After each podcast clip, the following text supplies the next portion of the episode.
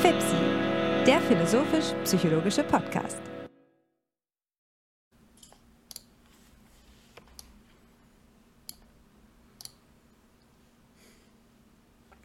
Herzlich willkommen, meine Damen und Herren, zur 69. Episode des Podcasts FIPSI, des philosophisch-psychologischen Podcasts, äh, der sich seit geraumer Zeit mit der Beziehung zwischen Philosophie und Psychologie auseinandersetzt. Es freut mich, heute wieder im engsten Kreis, bloß zu zweit, mit meinem lieben Freund Hannes Wendler über Philosophie und Psychologie sprechen zu dürfen. Hannes, ich grüße dich. Ja, hallo Alexander. Es ist schön hier zu sein. Wir hatten die letzten Tage ja auch schon intensiven Kontakt, weil wir gerade ein gemeinsames Vortragsmanuskript ähm, fertiggestellt haben, das wir jetzt in, der, in, in dieser Woche, nicht in der kommenden Woche in Paris bei der Max-Scheler-Gesellschaft vortragen werden. Vielleicht ergibt sich dann mal retrospektiv die Gelegenheit, das hier bei FIPSI zu besprechen. Heute das Thema ist ein ganz anderes. Heute befassen wir uns mit einer der historischen Grundlagen der äh, Psychologie. Das Thema wird die Massenpsychologie sein, die von Karl Friedrich Graumann an einer Stelle als eine der grundsätzlichen Richtungen der Psychologie bezeichnet worden ist. Und insofern äh, werden wir heute das Unsrige dazu tun, ähm, vielleicht auch dem Vorurteil entgegenzuarbeiten, dass man daraus nichts mehr lernen könnte, als wäre es bloß etwas Überholtes. Die Massenpsychologie hat ja ähm, so viel nur als, als letztes Wort von mir zur Ein Einleitung, einen ähnlich schlechten Ruf in der akademischen Psychologie wie die Psychoanalyse. Und bei der Psychoanalyse haben wir ja schon immer wieder hier bei FIPSI gesehen, ist es ja doch so, dass an dem Ganzen mehr Fleisch am Knochen ist, als man meint. Und ich vermute, dass es uns heute in der Betrachtung nicht anders ergehen wird. Aber da du ja die heutige Sitzung vorbereitet hast, will ich auch ähm, ganz unverhohlen jetzt dir das Wort übergeben. Ich freue mich darauf, deine Einleitung zu hören. An Themen ermangelt es uns momentan wirklich nicht. Wir könnten wahrscheinlich ohne weiteres mit der gegebenen äh, Anzahl an dringenden Aufgaben, äh, die sich FIPSI stellen, auch zwei Episoden in der Woche aufnehmen, aber das gestattet sich uns nicht, denn unglücklicherweise, für FIPSI unglücklicherweise, ist das ja nicht unsere einzige Form der wissenschaftlichen Betätigung.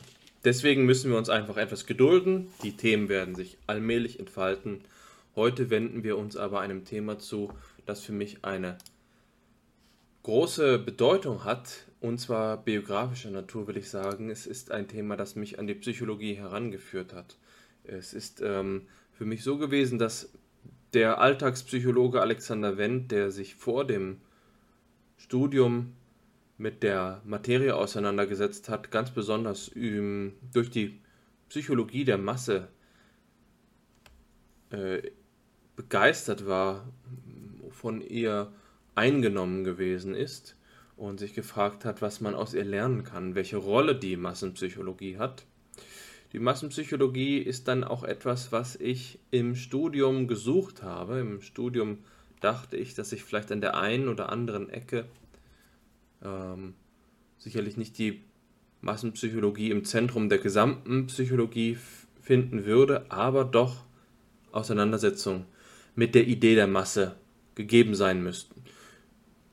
Da, das führt zu Anekdoten wie etwa meiner großen Freude, als ich im Bachelorstudium ein Seminar zur Führung in äh, dem, im Vorlesungsverzeichnis fand und mich selbstverständlich einschrieb, weil ich dachte, dass es nun endlich um Massenpsychologie ginge. Es war dann ein Seminar, in dem ich mich, das will ich jetzt hier zugeben, das dürfte mittlerweile verjährt sein, ungemein gelangweilt habe, weil es bloße Arbeits- und Organisationspsychologie gewesen ist, die in etwa die gegenteilige Anziehung zu der Massenpsychologie auf mich ausgeübt hat. Und dann ähm, ist es, glaube ich, darauf hinausgelaufen, dass ich einen Vortrag über Work-Life-Balance halten musste, der mich weitgehend ernüchtert hat. Das gilt auch für die Sozialpsychologie und in der Passage bei Graumann, die du gerade angesprochen hast, oder in einer anderen ähnlichen, jedenfalls habe ich es bei Graumann gefunden, heißt es, dass die Massenpsychologie eine der beiden Wurzeln der Sozialpsychologie sei, neben der Massenpsychologie an zweiter Stelle die Völkerpsychologie. Völkerpsychologie als eine Problematik, die ähm, sicherlich vor allen Dingen mit dem Namen Wilhelm Wundt verbunden ist, auch wenn vor ihm schon die Völkerpsychologie thematisch geworden ist. Das haben wir auch schon im Rahmen von FIPSI ähm, angedeutet. Zum Beispiel in der Episode mit Lars Alolion Necke, der sich ja gefragt hat, was die kollektive Psychologie überhaupt sein kann. Jedenfalls ist es nicht so, dass man einfach ähm, sagen könnte, dass hier Massenpsychologie und Völkerpsychologie wie zwei Flüsse zusammenlaufen und dann den größeren Strom der Sozialpsychologie bilden. Es ist keine kontinuierliche Überleitung. Es ist eher so, dass man sagen kann, dass es sich institutionell und zu gewissen Graden thematisch so entwickelt hat. Die Sozialpsychologie ist aber eben auch etwas, was andere Wurzeln hat, die noch darüber hinausreichen, um die ähm, diese klassischen Wurzeln dann zu überformen. Sozialpsychologie entwickelt sich schon Anfang des 20. Jahrhunderts, vor allen Dingen im englischsprachigen Diskurs, als etwas Eigenständiges. Ähm, und darauf werden wir heute auch eingehen. Jetzt möchte ich allerdings erst einmal auf dieses Grundproblem Massenpsychologie eingehen. Und die Frage, die sich da ja natürlich an erster Stelle ergibt, ist, was mit Masse gemeint sein kann. Masse ist eine Begrifflichkeit, die genutzt wird, um eine gesellschaftliche Transformation in der Menschheitsgeschichte der Industrialisierung zu beschreiben. Massen sind freilich nicht erst durch die Industrialisierung gegeben, aber die Transformation der Gesellschaft zur Massengesellschaft ist eine, die stark mit der Urbanisierung zusammenhängt, die durch die Industrialisierung möglich geworden ist. Die Fabrikarbeiter und Fabrikarbeiterinnen, die in der äh, Zeit Ende des 18., Anfang des 19. Jahrhunderts in der Landflucht in die Städte geströmt sind, haben dort ein anderes Milieu geformt, eine andere Form von sozialer Organisation. Das hat wesentlich damit zu tun, dass dieses sich eben in dieser Zeit bildende sogenannte Proletariat ähm, noch vor der Arbeitergesetzgebung und der sozialen Frage in einer Situation befunden hat, in der man sagen kann, dass die Lebensverhältnisse ähm, widrig gewesen sind, um nur das Mindeste zu sagen. Die Massensituation ist eine soziologisch-kulturgeschichtliche Ausgangslage, ein Problem für die Politik des 19. Jahrhunderts die, ein Problem, das, wie ich ja gerade erwähnt habe, dann kulminiert auch in dieser sozialen Frage, die zum Beispiel ähm, dann die Sozialgesetzgebungsreformen ähm, im Deutschen Kaiserreich Ende des 19. Jahrhunderts ähm, bedingt haben, die unter der Mitwirkung von Bismarck bekannterweise dazu geführt haben, dass es eine Sozialfürsorge gab und eine Arbeiterwohlfahrt und dieser Kontext ist jetzt also der historische Kontext, der dazu geführt hat, dass ähm, die Wissenschaften, insbesondere die aufkeimende Soziologie, sich dieser Lage angenommen hat. Die Soziologie entsteht im 19. Jahrhundert an verschiedenen Stellen. Bekannt ist Auguste Comte, der französische Positivist, der äh, die ähm, Untersuchung der, ähm, der Lage der Bevölkerung in, in Frankreich vorangetrieben hat und eine Methodologie entwickelt hat, mit der sie sich beschreiben lässt. Aber er ist damit nicht der, der Einzige. Bekannt ist zum Beispiel im deutschen Raum Werner Sombart, der die Kapitalismus-Analysen ähm, vorangetrieben hat.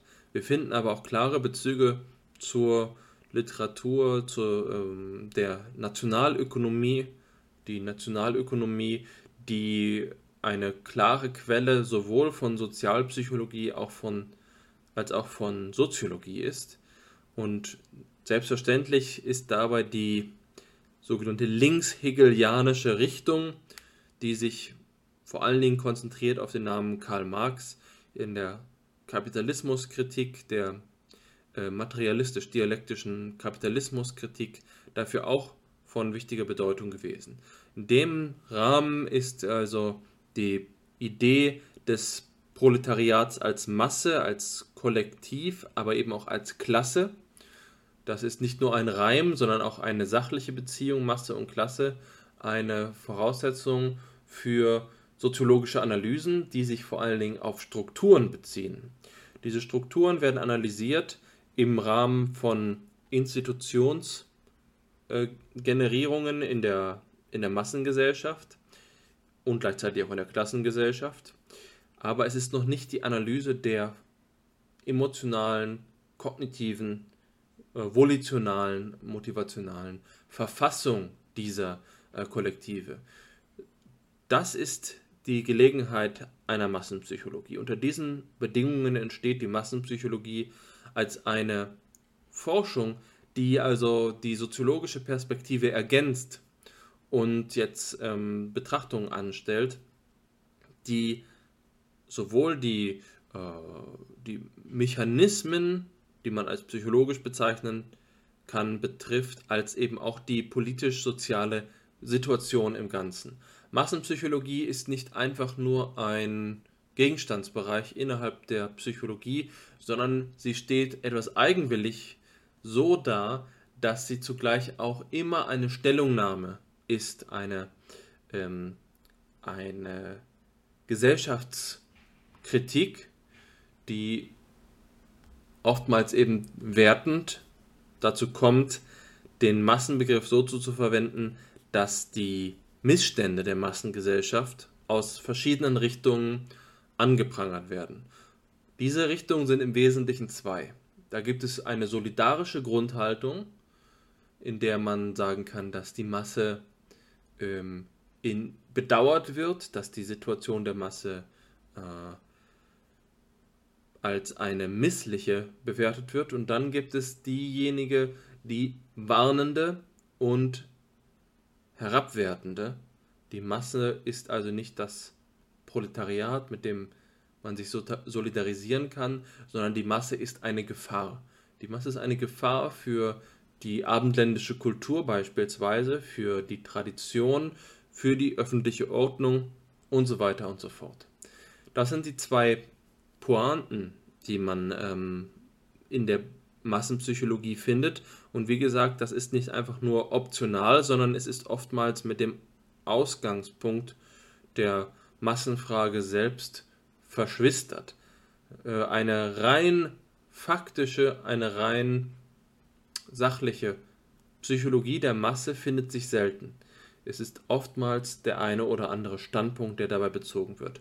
Ein klares Beispiel für diesen skeptischen, zurückweisenden zweiten Standpunkt finden wir in ähm, José Ortega y Gasset's La Rebelión de las Masas, die, der Aufstand der Massen.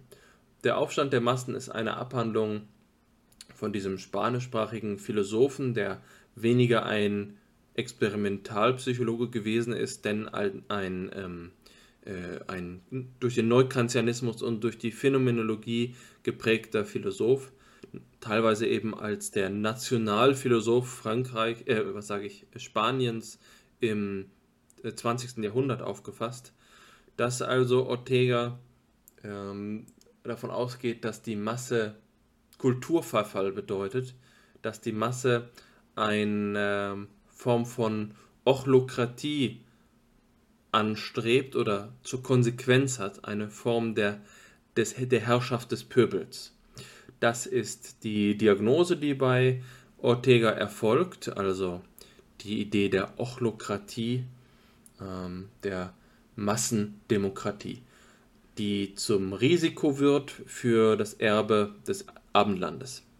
Die andere Perspektive dieser Form der Solidarisierung mit der Massenperspektive finden wir dann in einigen äh, zum Beispiel freudomarxistischen Perspektiven. Zu einem gewissen Grad zum Beispiel bei Wilhelm Reich, der eine äh, Analyse der Massengesellschaft im Nationalsozialismus anstellt, und zwar unter dem Titel Die Massenpsychologie des Faschismus. Ein Buch, das ich hier gerade in Händen halte, ähm, das äh, von diesem strittigen Ab Leger der psychoanalytischen Forschung Wilhelm Reich stammt. Wilhelm Reich äh, ist jemand, der nach der Analyse, die er hier vorgetragen hat, einige obskure Theorien entwickelt hat. Zum Beispiel das, wenn ich mich richtig erinnere, das Orgon-Modell, für den, äh, für, für einen Vorschlag, für den äh, Reich eben wesentlich in der Wahrnehmung durch andere Psychologinnen und Psychologen an Glaubwürdigkeit eingebüßt hat. Dennoch ist es eben so, dass diese Massenpsychologie des Faschismus ein wichtiger Beitrag zur, äh, zur Analyse der 30er Jahre ist, um zu verstehen, wie es äh, zu den sozialen Transformationen kommen konnte, die, ähm, die diese Zeit erlebt hat. Es zeigt sich daran also, dass hier die, die warnende Haltung durchaus auch äh, vorgegeben ist, aber es handelt sich hier um bei, bei Wilhelm Reich um eine Gegenüberstellung von ähm, Industriearbeitertum und Kleinbürgertum in der, ähm, in der Analyse, bei der die Einflüsse der nationalsozialistischen Ideologie auf die Masse als eine äh, Korruption betrachtet wird, die das ist natürlich ganz klar psychoanalytische Tradition, zum Beispiel auch mit äh, Fragen der Sexualität in Verbindung gebracht werden. Hier ist ein, äh, eine Kapitelüberschrift, die Sexualökonomie im Kampf gegen die Mystik. Ähm, so sexualpolitische Praxis, das sind hier die, äh, die Stichwörter, die sich bei Reich finden. Eine Stärkere Solidarisierung mit der Masse findet sich allerdings nicht in der Psychologie, sondern in der Soziologie. Das ist allerdings dann eine Bewegung, die sich später findet. Ein anderer Band, den, der mich seinerzeit fasziniert hat zur Frage der Masse, ist eine Arbeit mit dem Titel Soziologie der Masse von Helge Pross und Eugen Buss, die ein Text, den, ähm, der sich im Kontext der Analyse der Studentenbewegung in den 60er Jahren positioniert. Dabei geht es darum äh, zu fragen, ob in der Protestbewegung nicht auch eine Massendynamik steckt, die durch das vermeintlich äh, massenpsychologisch eher konservativ analysierte ähm, irrationale Potenzial eigentlich eine Perspektive entfaltet, die sozial-emanzipatorische Wirkung hat. Es geht also darum zu sagen, dass äh, die Masse Strukturen hat, die es gestattet, politische Mobilisation vorzunehmen, um ähm, ein Massenhandeln zu ermöglichen, in dem dann äh, die, äh, die, die soziale Situation modifiziert werden kann, die politisch-soziale Situation geändert werden kann. Äh, also die Idee der Unruhe äh, des, ähm, der, der studentischen Masse, die Studentenunruhe, sogenannte, die man immer wieder in verschiedenen Motiven kennt aus der, aus der jüngeren politischen Geschichte. Das Sit-In zum Beispiel, das berühmte Sit-In, dass man bestimmte Veranstaltungen blockiert, indem sich da massenweise Menschen hineinsetzen und den, den kommunikativen Raum okkupieren. Das ist etwas, was man heute vielleicht Flashmob nennen würde, aber eben äh, in einem stärker politischen Sinne. Das ist also eine Perspektive, bei dem die, das Massenphänomen nicht als etwas rein desorganisiertes, wildes, zersetzendes Herdenhaftes begriffen wird, sondern es wird eine äh, Massenpsychologie entwickelt, die äh, die Masse als konstruktives Moment des sozialen Entwicklungsprozesses versteht. Ähm, ich möchte auch noch auf eine Analyse aufmerksam machen, die mich ebenfalls faszinieren konnte in der Zeit, in der ich mich mit Massenpsychologie auseinandergesetzt habe.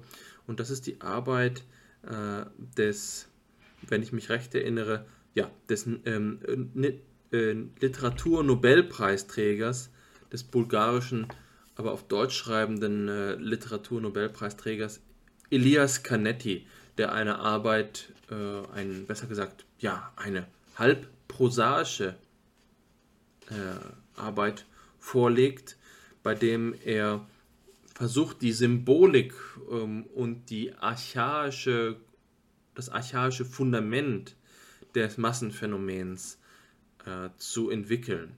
Dabei geht es um so etwas wie eine Typologie der Masse, in der er nach meinem Dafürhalten jenseits von dieser politischen Aufladung hinsichtlich eines Kulturverfalls aus der Perspektive, die wir eben bei Ortega gefunden haben, oder eines emanzipatorischen Potenzials, wie es in der Soziologie der Fall ist, zu einer Art deskriptiver Psychologie des Massenphänomens kommen, bei dem bei der Elias Canetti etwa Begriffe prägt wie Hetzmassen, Fluchtmassen, Verbotsmassen, Umkehrungsmassen oder Festmassen.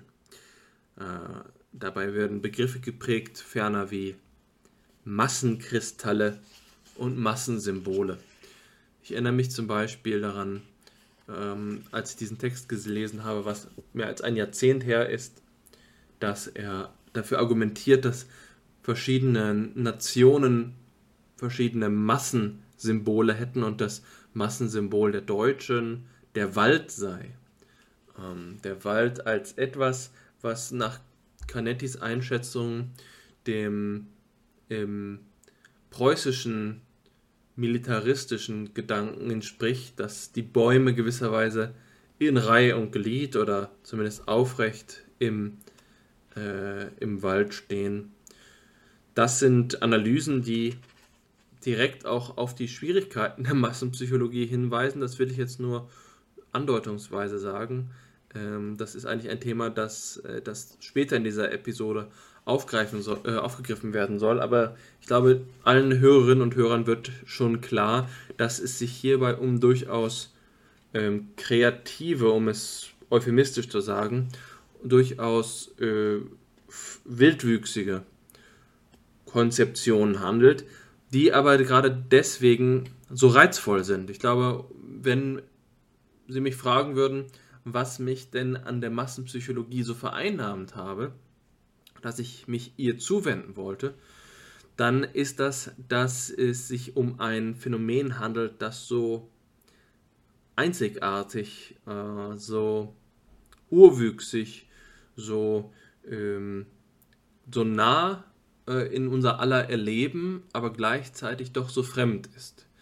Die Masse, äh, in der wir stehen, wenn wir uns zum Beispiel in einem Stadion befinden, die Masse, die sich ganz spontan auch in kleineren Gruppen sozusagen schon ergeben kann, wenn wir beispielsweise äh, auf einer Feier sind, ja, in dem sich dann Dynamiken entfalten, die ähm, die, die äh, grundsätzliche Verfassung aller Beteiligten zu überformen scheinen, aus dem Ruder laufen lassen, die bisherigen individuellen Verhaltensweisen transformieren, dann äh, haben wir es doch mit etwas zu tun, das, das man erklären muss. Ein, etwas, was unmittelbar ein psychologisch, psychologisches Explanandum ist. Das ist eine Transformation des Verhaltens und teilweise auch des Erlebens, die man nicht einfach so dahingestellt sein lassen kann. Es ist nicht, es ist kein äh, wohlgeformter Übergang von dem vormaligen individuellen rationalen Entscheiden zu dem plötzlichen Auftreten von diesen Verhaltensweisen. Also, das ist ähm, der Grund, aus dem ich dann heraus auch später auf das Thema wieder zurückgekommen bin. Und zwar habe ich mich vor, ich glaube, mittlerweile vier Jahren äh, auf einer Tagung der, der ähm, Fachgruppe Geschichte der Psychologie in Würzburg äh, auf einen Vortrag vorbereitet und dann habe einen Vortrag gehalten zum Thema einer phänomenologischen Massenpsychologie. Und da könnte man jetzt erst einmal fragen, wieso trotz dieser Widrigkeit der, der Massenpsychologie, trotz dieser offenkundigen methodischen Lachsheit der äh, Massenpsychologie, wieso sollte ich mich damit auseinandersetzen? Aber es ist gerade die Hoffnung, dort etwas zu retten, die Hoffnung, dass das, was der, ähm, was der Massenpsychologie konzeptuell und methodologisch abgeht, nämlich eine gewisse Strenge, dass das vermittels der Phänomenologie wiederhergestellt werden kann. Ähm, oder nicht mal wiederhergestellt werden kann, sondern einfach nur hergestellt werden kann. Das ist der Grund dafür gewesen, dass ich diesen Vortrag gehalten habe. Ich hatte dann in Erwägung gezogen, einen Aufsatz daraus zu entwickeln, der ist aber erstmal liegen geblieben. Ähm, jedenfalls ist das ein sozusagen ein altes Steckenpferd von mir. Ich möchte jetzt auf genau diesen Punkt nochmal genauer eingehen, denn das ist von großer Bedeutung. Ähm, was ist die Lage der Massenpsychologie?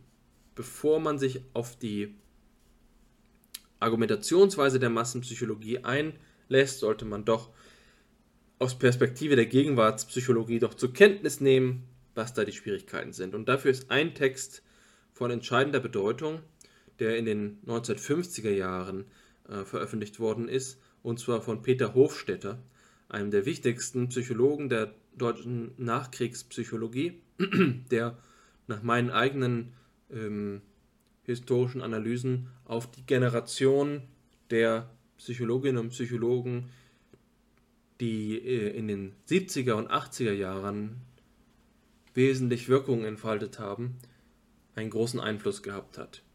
In den Autobiografien derer, die jetzt so in den 80ern, ihren 80er Lebensjahren sind, 90er Lebensjahren sind, diese Psychologinnen und Psychologen berichten oft davon, dass Peter Hofstetter einen wesentlichen Einfluss auf sie gehabt hat. Hofstetter ist eben Sozialpsychologe und er schreibt dieses Buch Gruppendynamik, eine Kritik der Massenpsychologie. Dabei ist er eigentlich jemand, den man, so könnte man es beschreiben, die Sozialpsychologie von der Massenpsychologie befreit, indem er anstelle der Masse dieses halbmythischen Ausdrucks den Begriff der Gruppe etabliert. Und die Gruppe unterscheidet sich von der Masse eben ganz genau in dem Punkt, dass die Gruppe als ein Kollektiv von Individuen verstanden wird, die Masse hingegen aber als ein Kollektiv eigenständiger, ähm, eigenständiger Wirkungsgesetzmäßigkeiten verstanden wird. Das, was äh, in dem Begriff der Masse anklingt, ist also die Masse als ein handelndes, als ein Agens, als eine äh, psychische Wirklichkeit selbst, als eine Kollektivseele. Das ist ähm, die, die, der klare Kontrast zwischen der Vorgehensweise der modernen Sozialpsychologie und der Massenpsychologie. In der Massenpsychologie wird, es, wird davon ausgegangen, dass die Masse gewisserweise parasitär die Individuen vereinnahmt und ein Kollektiv bildet, das dann unabhängig oder zumindest im Konflikt mit der, der Einzelpsyche handeln wird. Die Gruppenpsychologie beschreibt eben alles auf Grundlage dieses, dieser Idee der Gruppendynamik. Gruppendynamik wird als eine regelhafte und stetige Transformation von Verhaltensweisen äh, verstanden, die darauf basieren, dass autonome Individuen miteinander in Beziehung treten. Die agentische Rolle bleibt dabei ganz beim Individuum. Das Individuum, das unter sozialen äh, Bedingungen in seinem eigenen Verhalten eingeschränkt ist, aber dann auch selbst handelt. Äh, die Erklärungsebene ist also eine andere. Das ist ein grundlegender konzeptuell-methodologischer Unterschied zwischen Massenpsychologie und moderner äh, Sozialpsychologie. Zwei weitere Punkte. Erstens, die Beziehung der Massenpsychologie zur Psychoanalyse ist von dir sozusagen schon angekündigt worden, indem du äh, diese, diesen Vergleich gewagt hast. Das ist jetzt allerdings erstmal ein äußerlicher Vergleich. Es gibt aber auch eine innerliche Beziehung und das hat wesentlich damit zu tun, dass Sigmund Freud eine Arbeit äh, geschrieben hat mit dem Titel Massenpsychologie und Ich-Analyse. Diese Arbeit ähm, gehört zum Korpus der psychoanalytischen Forschung, weil es, wie wir gleich sehen werden an der ersten Quelle, eine Analogie gibt zwischen der, äh, zwischen der von Gustave Le Bon geprägten massenpsychologischen Argumentationsweise und der psychoanalytischen Argumentationsweise. Genauso wie die Psychoanalytiker gehen die Massenpsychologinnen und Psychologen nämlich davon aus, dass es so etwas wie Verdrängungsprozesse gibt, dass wir das Wirken des Kollektivs der Masse als Agens in der Massenpsychologie als eine dem für das Subjekt unbewusste Wirkung begreifen können. Aus diesem Grund kommt ähm, einer derjenigen, der sich zuletzt mit dem Begriff der Massenpsychologie auseinandergesetzt hat, nämlich Serge Moscovici, zu dem Urteil, dass ähm, Sigmund Freud Le Bons bester Schüler gewesen sei. Äh, Sigmund Freud, der die Ideen der Massenpsychologie aufgreift in diesem äh, Begriff der Massenpsychologie äh, der und Ich-Analyse der psychoanalytischen Massenpsychologie als eines Bereichs, als eines ähm, als eines Ablegers der Massenpsychologie. Und dabei geht es eben im Kern um einen Begriff und das ist der der Suggestion. Zugleich äh, leistet Freud in dieser Analyse auch Beiträge zum Verständnis, zum psychoanalytischen Verständnis auf Grundlage von massenpsychologischen Mechanismen von bestimmten Klassen der Massen, nämlich der kirchlichen Masse, der Masse der Gläubigen und der Masse des Heeres, die, ähm, die militärische Masse. Es wird also gesagt, dass die Phänomene, die sich in, ähm, in diesen Zusammenhängen zeigen, also die äh, Ekstase der Gläubigen in, ähm, in konfessionellen Zusammenhängen sich darauf zurückführen lassen, dass es dort massenpsychologische Effekte gibt, dass es eine, äh, dass die Menschenmengen, die in, im Heer und in der Kirche zusammenkommen, nicht als autonome Subjekte handeln, sondern dass sie äh, von der Massenseele beeinflusst werden, dass ihr, dass ihr Verhalten durch die Massenseele bestimmt wird. Ähm, das ist äh, eine Behauptung, die sich natürlich auch wieder kontrovers diskutieren lässt und wie es für Freud gewöhnlich ist, finden wir eben in seiner Analyse einen klaren Bezug auch noch auf die Sexualität des Massenerlebens, die Libido in der Masse, aber ähm, das ist natürlich jetzt schon wieder ein Detaildiskurs. Das zweite, was ich ansprechen möchte, ist genau jetzt diese Hinwendung auf die Argumentationsweise der Massenpsychologie im Einzelnen. Und da ist Le Bon eben nicht jemand, der die Masse als ein ähm, als eine Ganzheit, als eine äh, als eine Form von kollektiver Intentionalität begreift, wie man vielleicht auch heutzutage mit sagen wir mal zum Beispiel Michael Tomasello oder anderen, vielleicht in der Ver Verkörperungsphilosophie, als eine Renaissance der, des Massendenkens der in einer neuen Version von Kollektivität begreift, bei der äh, es sich eben zeigt, dass Formen des Erlebens in der Anmengung an der, an, an der Masse, in der Masse anders gegeben sind, indem man gemeinsam auf etwas zuarbeitet, indem man gemeinsam etwas erleben kann und dadurch die individuelle Erfahrung wesentlich verändert ist, dass Le Bon eigentlich in seiner Argumentationsweise mechanistische, äh, mechanistische Vorschläge macht. Das ist ein wichtiger Bestandteil der Le durch Le Bon wesentlich geprägten Massenpsychologie, dass man davon ausgeht, dass das ein Beitrag zur Psychologie als, ähm, als Wissenschaft ist, weil es sich um mechanische Vorgänge handelt. Also jetzt nicht unbedingt im maschinellen Sinne mechanisch, aber doch im Sinne von zuverlässig, deterministisch ablaufenden Prozessen. Und das möchte ich illustrieren an unserer ersten Quelle. Das ist eben eine Passage aus Le Bons Arbeit Psychologie der Massen, die so prägend ähm, gewesen ist für die Massenpsychologie, Wobei man auch da sagen muss, dass es mindestens zwei weitere Franzosen gegeben hat, die die Massenpsychologie ähm, mit vorbereitet haben. Und das ist Gabriel Tart und das ist Georges Sorel. Sorel hat, wenn ich mich recht erinnere, über die Gewalt geschrieben. Ähm, und beide Autoren haben wesentlich Beiträge dazu geleistet, über Begriffe wie Imitation zum Beispiel zu erklären, wie es zu, ähm, zu solchen Massenphänomenen kommen kann.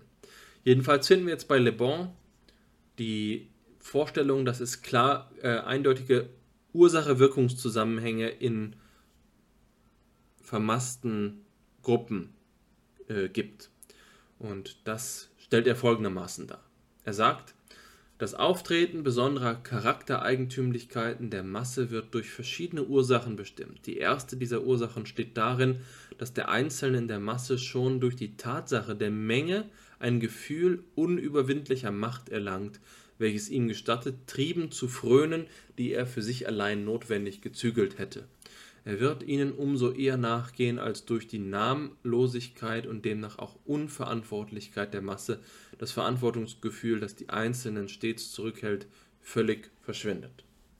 Eine zweite Ursache, die geistige Übertragung contingentmental, bewirkt gleichfalls das Erscheinen der besonderen Wesenszüge der Masse und zugleich ihre Richtung.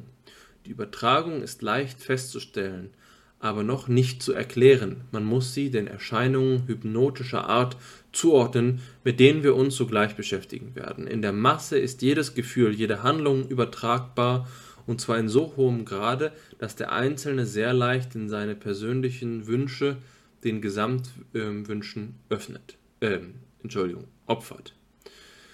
Diese Fähigkeit ist seiner eigentlichen Natur durchaus entgegengesetzt und nur als Bestandteil einer Masse ist der Mensch dazu fähig. Noch eine dritte, und zwar die wichtigste Ursache, ruft in den, den zur Masse vereinigten Einzelnen besondere Eigenschaften hervor, welche denen der alleinstehenden Einzelnen völlig widersprechen. Ich rede von der Beeinflussbarkeit, Suggestibilität von der die oben erwähnte geistige Übertragung übrigens nur eine Wirkung ist. Was bei dieser Ausführung aufscheint, ist der klare Kontrast zwischen den Einzelstehenden und den Vermengten, der in der Masse Vereinigten. Die Masse stellt eine Einigung dar, eine, ähm, einen qualitativen Sprung. Es gibt nicht so etwas wie eine Nebenordnung, die dann äh, die Individualität aufrechterhält, sondern hier gibt es zwei klare Gruppen, die einzelnen, äh, also zwei klare Kategorien, die einzelnen in Selbstständigkeit, die äh, mit den Sachen, die ihnen da geschehen, konfrontiert, ganz anders handeln würden und dann die äh, Masse selbst. Also hier wird, hier schlägt tatsächlich Quantität in Qualität um. Ähm, das andere ist, dass wir ganz klar die Motive wiederfinden, die wir auch aus der psychoanalytischen äh, Argumentationsweise kennen. Also zum Beispiel den Begriff der Übertragung. Der Begriff der Übertragung, äh, der in der, ähm, in der Psychoanalyse von Bedeutung ist. Aber auch äh, diese Idee des Triebes. Der Trieb, der äh, dem Individuum gegeben ist, in seiner Naturkonstitution liegt, den, die, der Trieb, der das Individuum drängt, äh, motiviert, dass das, der das Individuum in seine, die Bahn seines Verhaltens bringt und der Trieb, der zum Beispiel dann im Traum sich auch frei entfalten kann. Und hier findet sich dann ganz klar die Analogie zwischen Traum und Masse. So wie wir nach freudscher Vorstellung im Traum unseren Trieben frei nachkommen können, weil wir ungehindert sind durch die Realität, ist das hier beschriebene unüberwindliche Machtgefühl oder das Gefühl unüberwindlicher Macht ausschlaggebend dafür, dass die Triebe, dass der Triebrealisierung ähm, deutlich ungehemmter nachgegangen wird in der Masse. Das ist also ähm, eine ganz klar für die Psychoanalyse anschlussfähige Argumentationsweise, aber dennoch ist es so, dass man nicht einfach sagen sollte, dass Le Bon ein Psychoanalytiker gewesen sei. Äh, von vielen anderen Konzepten, die für Freud ausschlaggebend gewesen sind, ähm, davon ähm, weiß er nichts und Le Bon wird von Freud auch einer Kritik unterzogen äh, in seiner Abhandlung. Die, äh, die Argumente, Argumente, die er dabei vorbringt, die ähm, beziehen sich insbesondere darauf, dass äh, Le Bon diese, äh, diese Mechanismen, die hier dargestellt werden, in keiner Form von Psychopathologie begründet, während, ähm, während Freud also Rekurs darauf nimmt, dass es zum Beispiel hysterische oder neurotische äh, Effekte sind, die dazu führen, dass die, ähm, diese Hypnose gelingen kann, äh, dass die, dass die Masse eine Suggestionsleistung auf, die, auf das Individuum erwirkt, was man dann psychopathologisch als eine Form von Hypnose beschreiben kann. Hypnose steht dabei im Mittel, Mittelpunkt, wenn es um diesen Suggestionsbegriff geht. Es ist die hypnotische Kraft der Masse, die die Beeinflussbarkeit in einem quasi pathologischen Sinne hervorruft. Das ist etwas, was sich äh, als, als Konfrontation von Le Bon und Freud beschreiben lässt. Es gibt hierzu noch vieles mehr zu sagen und dafür werde ich gewiss die Gelegenheit haben. Aber ich glaube, dass meine Einführung erstmal zu einem gesunden Ende kommen sollte, damit wir ähm, damit wir über die Frage ins Gespräch kommen können. Ja, vielen Dank, Alexander. Du hast jetzt äh, sehr ausführlich eingeführt, fast 40 Minuten lang. Ähm, das kann man wohl schon als einen kleinen Vortrag bezeichnen. Die Hälfte einer Vorlesung wäre jetzt vorüber. ähm, das gibt mir auf der einen Seite die Gelegenheit, auf besonders viel inhaltlich einzugehen, das du gesagt hast, und diese Gelegenheit will ich gleich wahrnehmen. Aber zum anderen versetzt das mich natürlich auch in die Verlegenheit, dass das meiste schon gesagt ist und viele meiner Notizen gewisserweise hinfällig geworden sind in, über die Dauer deines, deines Vortrages. Aber ich möchte einmal so vorgehen, noch einmal an den Anfang zurückzugehen, wo wir uns oder wo du geantwortet hast auf meine Bemerkung, dass Graumann die Massenpsychologie als eine der Grundströmungen der Sozialpsychologie identifiziert, neben Wunds Völkerpsychologie. Ähm, dabei denkst du vermutlich an diesen Text, den Graumann geschrieben hat über die Geschichte der Sozialpsychologie, die Geschichte und die Entstehung der Sozialpsychologie. Dort bringt er diese These vor, dass die Sozialpsychologie eben ältere Wurzeln hat, die heute beinahe vergessen worden sind und nicht ohne weiteres mit Norman Triplets Experimenten von 1889 angesetzt werden darf, die ja später von ähm, Gordon Allport, heißt der Gordon im Vorname, ich meine schon, äh, von Gordon Allport als Social Facilitation Experimente bezeichnet worden sind. Das, die gingen zurück auf die Beobachtung, dass Fahrradfahrer dann schneller fahren, wenn sie in der Gruppe trainieren und dann besonders langsam fahren, wenn sie gegen die Uhr trainieren, sodass es hier eben beobachtet werden kann, dass die, das bloße Beisammensein von Menschen in Gruppen beobachtbare Effekte zeitigt, die sich eben im Verhalten niederschlagen, die sich in der Leistung dieser Sportler niederschlagen. Spätere Untersuchungen haben das Ganze dann noch weiter qualifiziert. Ich denke, das ist wird allen unseren psychologisch geschulten Zuhörern und Zuhörerinnen ähm, vertraut sein, dass diese Social Facilitation Effekte, die soziale Erleichterung, dann aufgabenabhängig wird, also bei vertrauten, bekannten Aufgaben eher auftritt, wenn man ein, also wenn man ein hohes Kompetenzniveau hat und eher umschlägt in eine soziale Behinderung, wenn man ein niedriges Fähigkeitsniveau aufweist oder wenn die Aufgabe eben sehr unvertraut ist. Jedenfalls weist, weist Gaumann in seinem Vortrag darauf hin, dass das in der Tat nicht der eigentliche Ursprung der Sozialpsychologie äh, genannt werden darf, aus zweierlei Gründen. Den einen haben wir jetzt schon genannt, nämlich, dass es diese älteren Traditionen der Massenpsychologie und der Völkerpsychologie gibt, aber auf der anderen Seite auch, weil es in der französischen Tradition ältere sozialpsychologische Experimente gegeben hat, nämlich im Bereich der Organisationspsychologie, der Arbeits- und Organisationspsychologie. Das habe ich jetzt leider, ähm, da ist meine Lektüre zu lange her, das kann ich leider gerade aus dem Stand nicht reproduzieren, aber der Text ist, soweit ich weiß, frei verfügbar für die, die es eben weiter interessiert. Jetzt äh, verstehe ich, warum du an diesen Text gedacht hast, als ich das Ganze auf Graumann bezogen habe, weil das der Text ist, der dezidiert auf die Massenpsychologie eingeht.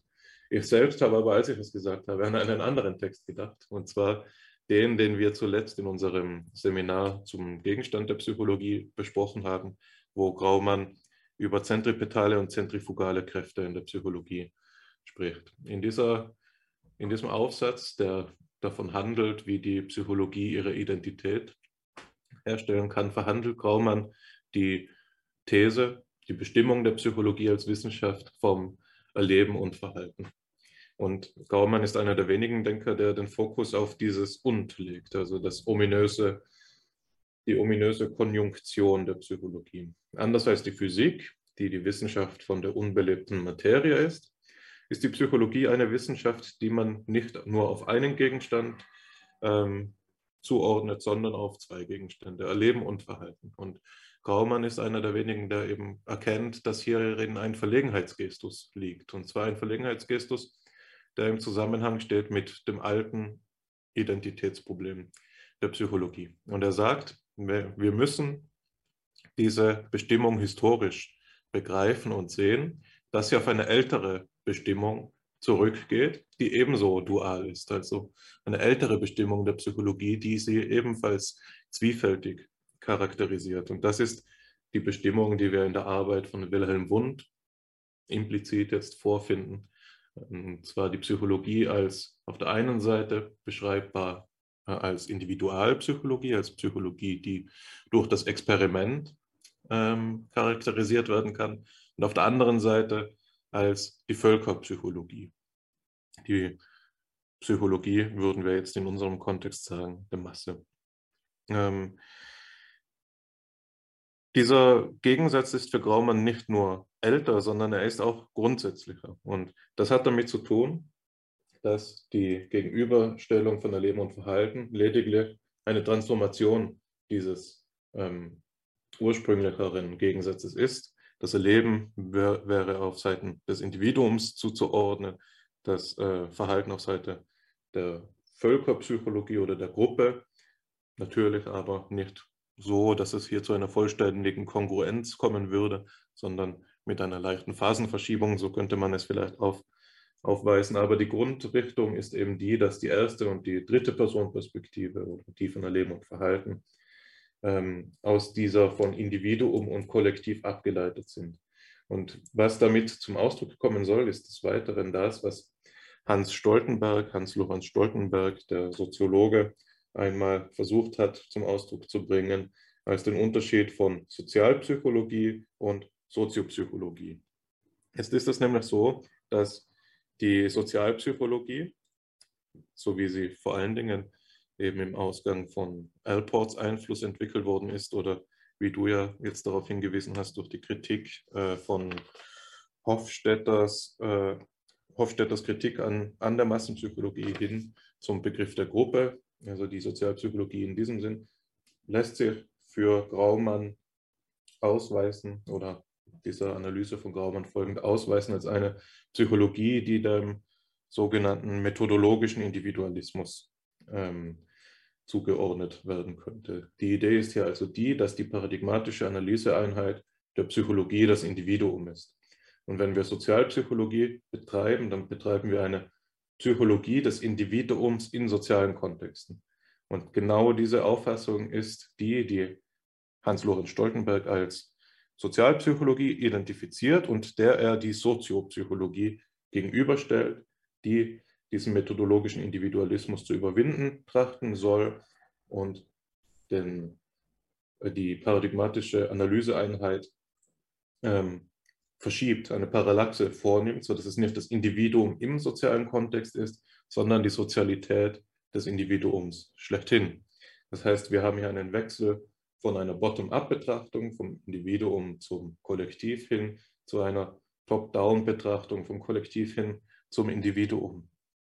Und auf diese Art und Weise, so kann man es wohl sagen, ist die Massenpsychologie eine, ein Versuch, genau diese Top-Down-Richtung in der Psychologie zu etablieren und steht gewisserweise auf einer Ebene mit dem, was ähm, bei Wundt die Völkerpsychologie geheißen hat. Also hier halte ich Graumanns Analyse für ähm, sehr aufschlussreich für, unsere, für unseren Themenkomplex. Wenn wir das Ganze jetzt noch einmal, also ich möchte jetzt das Ganze noch einmal zurückbringen auf sein philosophisches Fundament und gleich anfangen, wie du angefangen hast. Du hast gesagt, die erste Frage, wenn wir über die Massenpsychologie sprechen, ist die Frage danach, was die Masse ist. Und auch die erste Notiz auf meinem Blatt Papier hier ist genau diese Frage, was ist die Masse? Und das Erste, was mir dazu eingefallen ist, ist etwas, das zugleich an dieses Problem des methodologischen Individualismus anschließt. Und das ist nämlich das philosophische Problem des Sandhaufens. Also das Problem des Sandhaufens kann man so illustrieren. Was macht den Sandhaufen zum Haufen? Ist das, sagen wir, ich sehe einen Sandhaufen und ich nehme ein Sandkorn weg. Ist das noch ein Sandhaufen? Vermutlich würde jeder sagen, ja. Und dann iteriert man diesen Prozess und fragt immer wieder, immer, immer weiter und immer fort. Und irgendwann wird das Ganze strittig. Sind fünf Sandkörner noch ein Sandhaufen? Oder ist ein Sandkorn schlussendlich noch ein Sandhaufen, wenn es eben einmal Teil eines Sandhaufens war? Das Problem, das man hier sieht, ist, dass der Sandhaufen keine eindeutige Gestalt ist. Er ist keine Struktur, die man einfach so ähm, auf eine Quantität feststellen kann, festlegen könnte, sondern der Sandhaufen ist etwas, das eine gewisse äußerliche und auch eine kontextabhängige Einheit ist. Und wenn wir das Ganze jetzt ummünzen auf das Problem der Masse, können wir eben fragen, wann ist eine Masse noch eine Masse? Und wir sehen diese Frage auf, auf transformierte Art und Weise in Elports Bestimmung der Sozialpsychologie. Elport stellt einmal die Frage, wann ist, äh, was ist die geringste nötige Untersuchungs, äh, äh, Probandenanzahl für eine sozialpsychologische Untersuchung und gibt die vielleicht überraschende Antwort, n ist gleich 1. Wir benötigen nur eine Person, um eine sozialpsychologische Untersuchung vorzunehmen. Warum?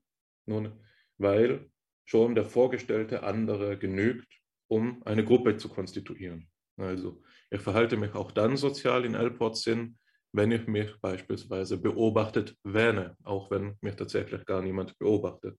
Und so kann schon ein Einzelverhalten sozial bedingt sein, schon ein Gruppenverhalten im technischen Sinn darstellen. Und jetzt sehen wir hier, dass die Sozialpsychologie und die Massenpsychologie auseinanderfallen. Es ist nämlich nicht auf dieselbe Weise plausibel davon zu sprechen, dass die geringst nötige Analyse äh, Probandenanzahl für eine massenpsychologische Untersuchung n ist gleich 1 wäre, sondern die Masse ist etwas, das substanziell vorgestellt wird. Die Masse bezeichnet zwar immer eine Pluralität von Individuen, aber gleich wenig wie beim Sandhaufen geht es um die genaue Anzahl dieser Individuen, sondern um das, was sich durch diese Individuen konstituiert. Du hast es soziale Organisation genannt. Und hast es ja auch historisch bezogen auf den Prozess der Individualisierung. Ich denke, dass das Schlüsselwort im philosophischen Diskurs das ist, das bei dir auch schon gefallen ist, nämlich das Problem der Kollektivseele. So, die Massenpsychologie zeichnet sich durch diese substanzielle Auffassung der Masse als einer sozialen Gruppe auf, die gewisserweise selbst einen Charakter aufweist, die gewisserweise selbst psychisch ist, beseelt ist und zu einem gewissen Grad eben diesen Status der Agentenschaft ähm, übernimmt. Das Individuum in der Masse wird zu einem bloßen Träger von Prozessen der Masse selbst. Und wir sehen an dieser philosophischen äh, Betrachtung des Themenkomplexes der Massenpsychologie zugleich, warum ähm, dein Hinweis auf August Comte so wichtig war, nämlich äh, der Umstand, dass die zeitgenössische Psychologie und die Sozialpsychologie ist davon nicht ausgeschlossen, durch und durch strukturiert ist von dem, was man ähm, das Metaphysikverbot nennen muss. Die Massenpsychologie ist eine von Grund auf äh, metaphysisch verfasste Disziplin. Und jetzt kann man sagen, nun, aber das stimmt doch für jede Disziplin der Psychologie. Ist nicht der methodologische Individualismus oder die Annahme, dass es eine Einzelseele gibt, genauso eine metaphysische Annahme wie, dass es eine Kollektivseele gibt? Und dann würden wir hier sagen, bei Fipsi, ja, selbstverständlich, aber in Selbstverständnis des psychologischen Diskurses ist eben die eine Auffassung Common Sense, Hausverstand, und die andere Auffassung obskur und quasi religiös. Also hier sehen wir, dass das Metaphysikverbot die Massenpsychologie aus dem Bereich der positiven Wissenschaften von vornherein ausschließt. Ähm, so, jetzt möchte ich noch zuletzt auf etwas Inhaltliches zu sprechen kommen, nämlich, äh, dass es in der Massenpsychologie, dass die Massenpsychologie sich nicht nur durch diese metaphysische ähm, Bindung an die Idee der Kollektivseele von der Sozialpsychologie äh, unterscheidet oder von der Soziopsychologie, sondern auch durch die Themenkomplexe, die sie erschließt. Und äh, das Ganze kam für mich sehr prägnant zum Ausdruck in dem Beispiel, das du anekdotisch eingeführt hast, nämlich deine Ernüchterung, als du im Seminar zur Führung warst und es da plötzlich um so etwas ging wie eben eine organisationelle Führung, in der ein besonders äh, gut geeigneter Führungsstil in einer, in, im Kontext der Arbeit ähm, diskutiert wurde, aber nicht die Figur des politischen Führers beispielsweise bedacht wurde.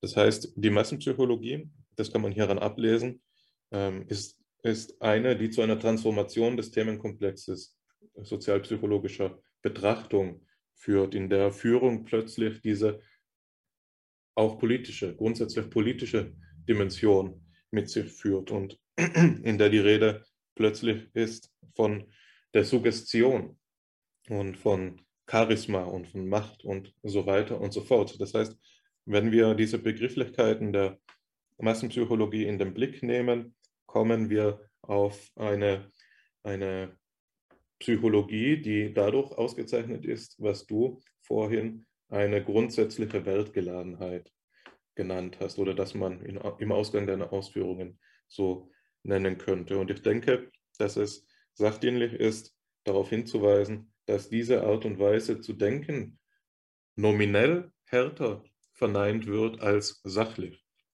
Also wir finden eine nominell, nominell eine striktere Abkehr in der akademischen Psychologie von der Massenpsychologie als der Sache nach. Und das kann man, denke ich, immer dann feststellen, wenn ähm, die, beispielsweise die, die Frage des Paternalismus in der Nudging-Forschung aufgeworfen wird. Aber in einem grundsätzlicheren Sinn gemeint. Nämlich, wofür steht diese Frage des Paternalismus in der Nudging-Forschung? Nun, dass die sozialpsychologische Betrachtung eben niemals ganz sich befreien können wird von der Problematik, dass äh, es die einen gibt, die wissen, wie die sozialen Prozesse funktionieren und die anderen es nicht wissen. Und dass dieses Wissen zu einer Transformation der Art und Weise, wie man beeinflusst wird und werden kann, durch diese Prozesse führen kann. Es gibt für mich konkrete Beispiele, die in der modernen sozialpsychologischen Forschung, die noch ersichtlicherweise in der Erbschaft der Tradition der Massenpsychologie stehen. Das sind für mich umweltpsychologische Befunde, wo es um die Gestaltung des Lebensraumes geht, sodass es zu einer Lenkung von Bewegungen der Individuen kommen soll, was wir an, äh, an der Architektur ähm, moderner U-Bahn-Stationen beispielsweise ähm, einsehen können oder an der Architektur von Bahnhöfen und Flughäfen. Sie alle kennen das vermutlich, dass es dort gewisse Leitplanken gibt und solche Säulen, die unmittelbar vor den Türen aufgestellt sind, was ja zunächst einmal verwunderlich wirken mag. Warum stellt man ein Hindernis gerade da auf, wo alle Menschen hindurch müssen? Nun, das hat eben mit dieser Einsicht zu tun, dass ähm, große Gruppenbewegungen, Massenbewegungen, physischer Natur jetzt, äh, Lokomotionen, äh, zu so etwas führen wie einem sozialen Bernoulli-Effekt. Also die, äh, die vielen Menschen passen eben nicht alle gleichzeitig durch die Türe und dann kommt es da zu einem Gedränge, das die Gesamtgeschwindigkeit verringert, in der diese Masse sich bewegt und die Hindernisse führen eben tatsächlich zu einem effizienteren Durchlauf. Ähm, auch ein Prinzip, das man in ähnlicher Weise in den sogenannten humanen Schlachthäusern wiederfindet, in der die Bewegungen der, der Zuchttiere in diesem Fall auf eine Weise gesteuert werden sollen, dass sie erstens eben auch ähm, wohlgeordnet durch die Durchgänge gehen, anstatt dort zu verklumpen oder eben sich aufzuhalten und auf der anderen Seite weniger psychologischen Stress erleben sollen, dass sie von vornherein beispielsweise die Schlachtinstrumente sehen würden und dadurch eben in Aufruhr kommen würden. Ein weiteres Beispiel für in der Erbschaft der, der Massenpsychologie, das mir einfällt, eingefallen ist, als du gesprochen hast, ist etwas harmloser als jetzt diese, dieses Beispiel der, der Schlachthausgestaltung, ähm, der Gestaltung von Tierfabriken. Äh, und das ist das Beispiel äh, der Werbepsychologie, also das paradigmatische Beispiel für werbepsychologische Zusammenhänge, das man äh, im Studium zu hören bekommt, ist doch auch die Idee der, Gestalt, der Produktplatzierung in Einkaufszentren, sodass man sich die Frage stellen kann, warum ist denn nun das Obst das erste, wenn ich beim Penny reingehe, das Obst das erste, wenn ich beim Alnatura reingehe, dass ich sehe, wo es doch zugleich das weichste ist. Also warum, ich, das ist das Produkt, das ich als erstes in den Wagen lege, das zugleich aber dasjenige ist, das am ehesten beschädigt wird, wenn etwas anderes darauf liegt. Nun, es gibt verschiedene Erklärungsansätze, warum man das so macht. Worauf ich hinaus möchte, ist nicht so sehr darüber zu spekulieren, ob man jetzt hungrig einkauft und dann die hochwertigsten Essensitems als erstes sehen sollte, wenn man die Verkaufszahlen maximieren soll, sondern eben nur auf diesen letzten Punkt möchte fokussieren, dass die Ergebnisse, äh, die dem zugrunde liegen, wie Einkaufszentren strukturiert sind, abhängig sind von von äh, der Optimierung der Verkaufszahlen zum einen, aber eben auch von der Beobachtung, dass diese, ähm, diese Einkaufssituationen quasi experimentellen Charakter haben und ähm, insofern besonders geeignete Untersuchungsumstände für psychologische äh, Erwägungen darstellen, aber eben auch ähm, besonders dafür geeignet sind, massenpsychologische Effekte darzustellen, da es hier eben auch wieder um diese Situationen geht, die notgedrungen sozial sind und die notgedrungen damit zu dieser Deindividuierung führen, die wir alle als massenpsychologische Phänomene kennen. Jetzt ähm, wäre eine Frage, die ich da so äh, nonchalant und salopp an dich weitergeben würde, Alexander. Ähm, was würdest du denn sagen, ist, das, ist der Stress, den man fühlt, wenn man an der Kasse steht und bezahlen muss und die Schlange so lang ist, ist das ein massenpsychologischer Effekt oder sollen wir den lieber gruppendynamisch nach Hofstetter beschreiben?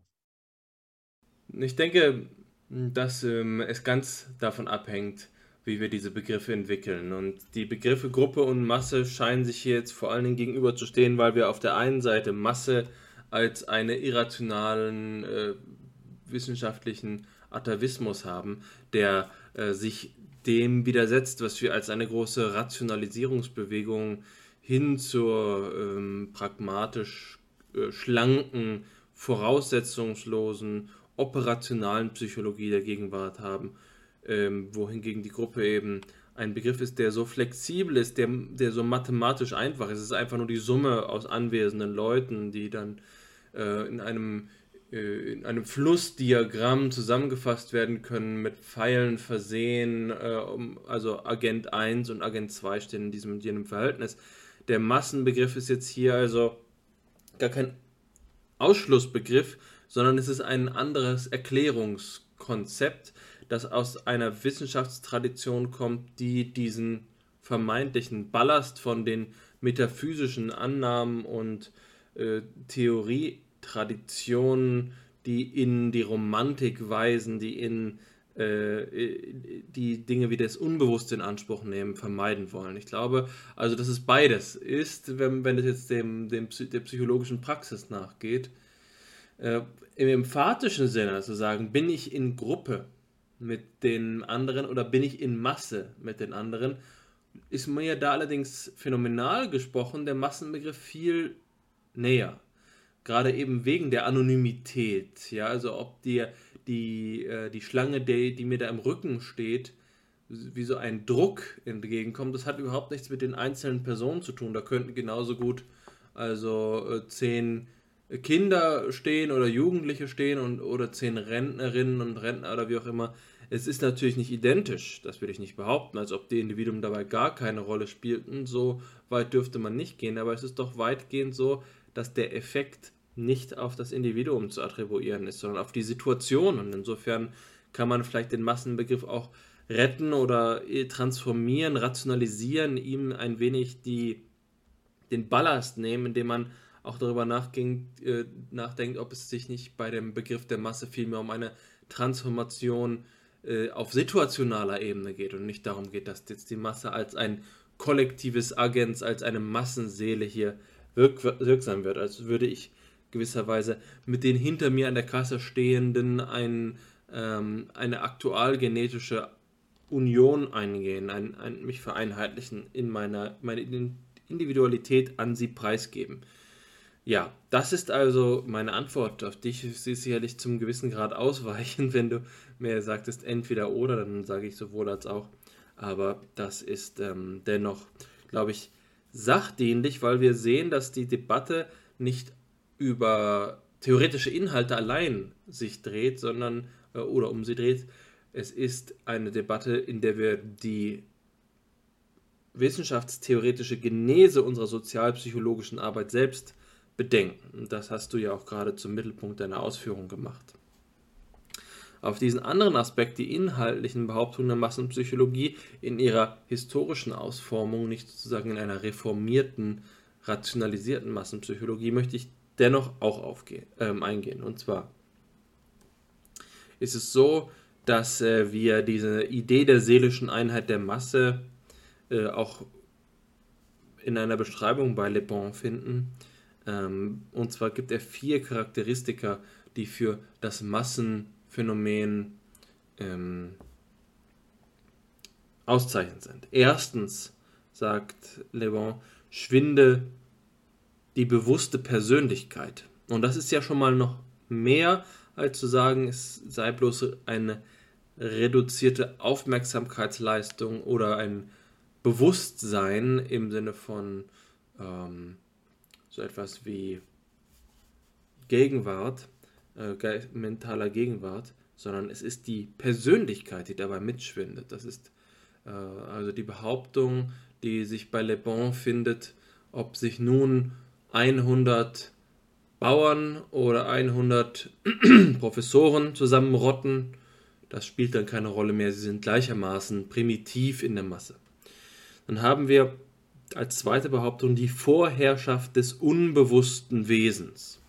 Da sieht man eben, dass zu diesem Zeitpunkt Le Bon zwar psychoanalytisch kompatibel äh, argumentiert, aber nicht selbst als eine Theorie des Unbewussten impliziert. Es ist das unbewusste Wesen, was hier vorherrscht.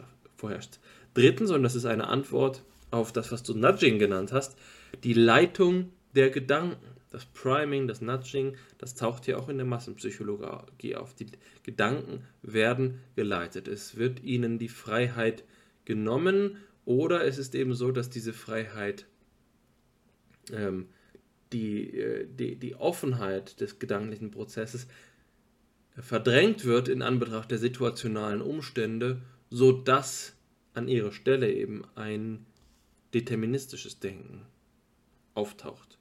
Und viertens die Neigung zur Verwirklichung, sagt Le Bon, also den Umstand, dass man, wenn man in der Masse, wenn man in einer vermassten Situation ist, dass es zur Tat, dass man zur Tat streitet, eher als äh, zu zu resonieren.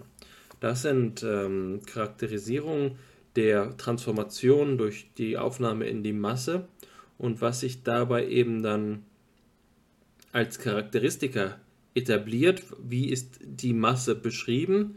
Da erwähnt er die Charakteristika Triebhaftigkeit, Reizbarkeit, Unfähigkeit zu logischem Denken und Mangel an Urteil und kritischem Geist. Das sind wiederum vier Charakter Charakteristika ähm, für die seelische Einheit der Masse. Äh, es kommt zu Dingen wie Kollektivhalluzination. Das ist eben diese Unfähigkeit zu logischem Denken, Mangel an Urteil und kritischem Geist. Ähm, es sind eben die Grenzerfahrungen, muss man auch sagen, um die es hier geht.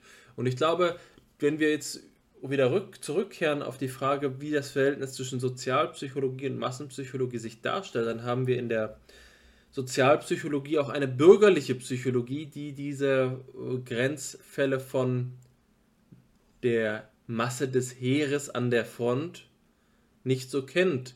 Aber es gibt eben inmitten der bürgerlichen Gesellschaft auch immer wieder Abgründe, die aufklaffen. Ich denke nur an Massen, die sogenannte Massenpanik.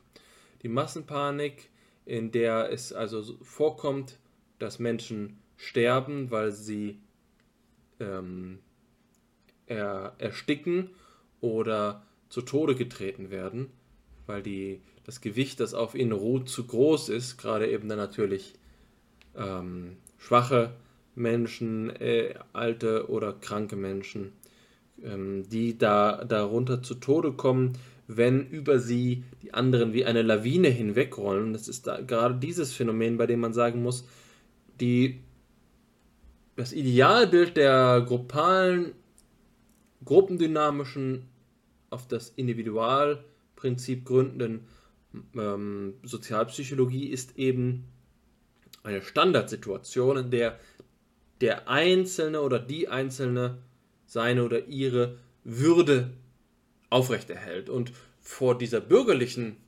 Psychologie ist natürlich die Massenpsychologie auch eine Entwürdigung des Subjekts. Es ist so, dass es hier eine Herabwürdigung ist, ein, eine Indignation stattfindet, bei der die Ideen die hier massenpsychologisch vorgetragen werden, ganz analog zur berühmten Entwürdigungsserie, die man gerne verbindet mit äh, den Namen äh, oder einer Folge von, von Namen, also die Aufhebung des geozentrischen Weltbildes äh, durch, die, durch Kopernikus und dann die Aufhebung äh, des moralischen Menschenbildes durch Nietzsche, aber dann eben wiederum die Aufhebung des psychologischen Menschenbildes durch Freud. Diese Serie, äh, zu der man auch noch andere ergänzen könnte, ist also eine kontinuierliche Entwürdigung eines, eines bestimmten anthropologischen Selbstverständnisses, bei der die Darstellung des Menschen als eines triebhaften, äh, unkontrollierbaren, seiner selbst nicht Herr oder Herrin seienden Lebewesens dazu führt, dass die, das Selbstverständnis in Frage gestellt wird.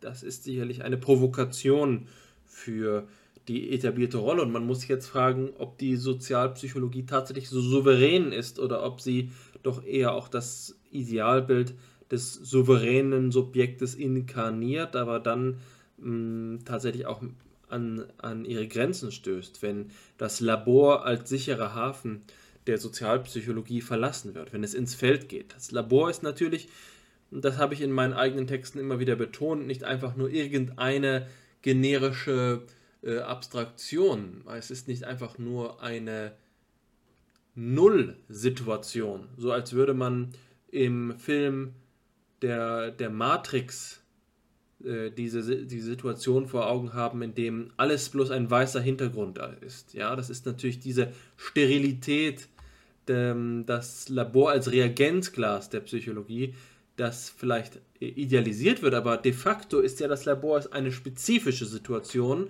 in der gerade, und das zeigen zum Beispiel die, ähm, die Milgram-Experimente, die ähm, soziale Struktur auch hierarchisiert ist. Der, die Versuchsleiterin, der Versuchsleiter, da ist eine vertikale Hierarchie gegeben und de facto ist also die Deprivation von sozialer äh, Alltäglichkeit im Labor auch in, in der Regel etwas, was eine situative Spezifik herstellt, im Gegensatz zu also einer generischen ähm, Aufhebung von Einflüssen, handelt es sich vielmehr um eine sehr spezifische soziale Situation, von der man sagen kann, das ist auch eine Stilisierung vom Subjekt als isoliertem. Und darin manifestiert sich gerade dieser methodologische Individualismus, von dem du gesprochen hast.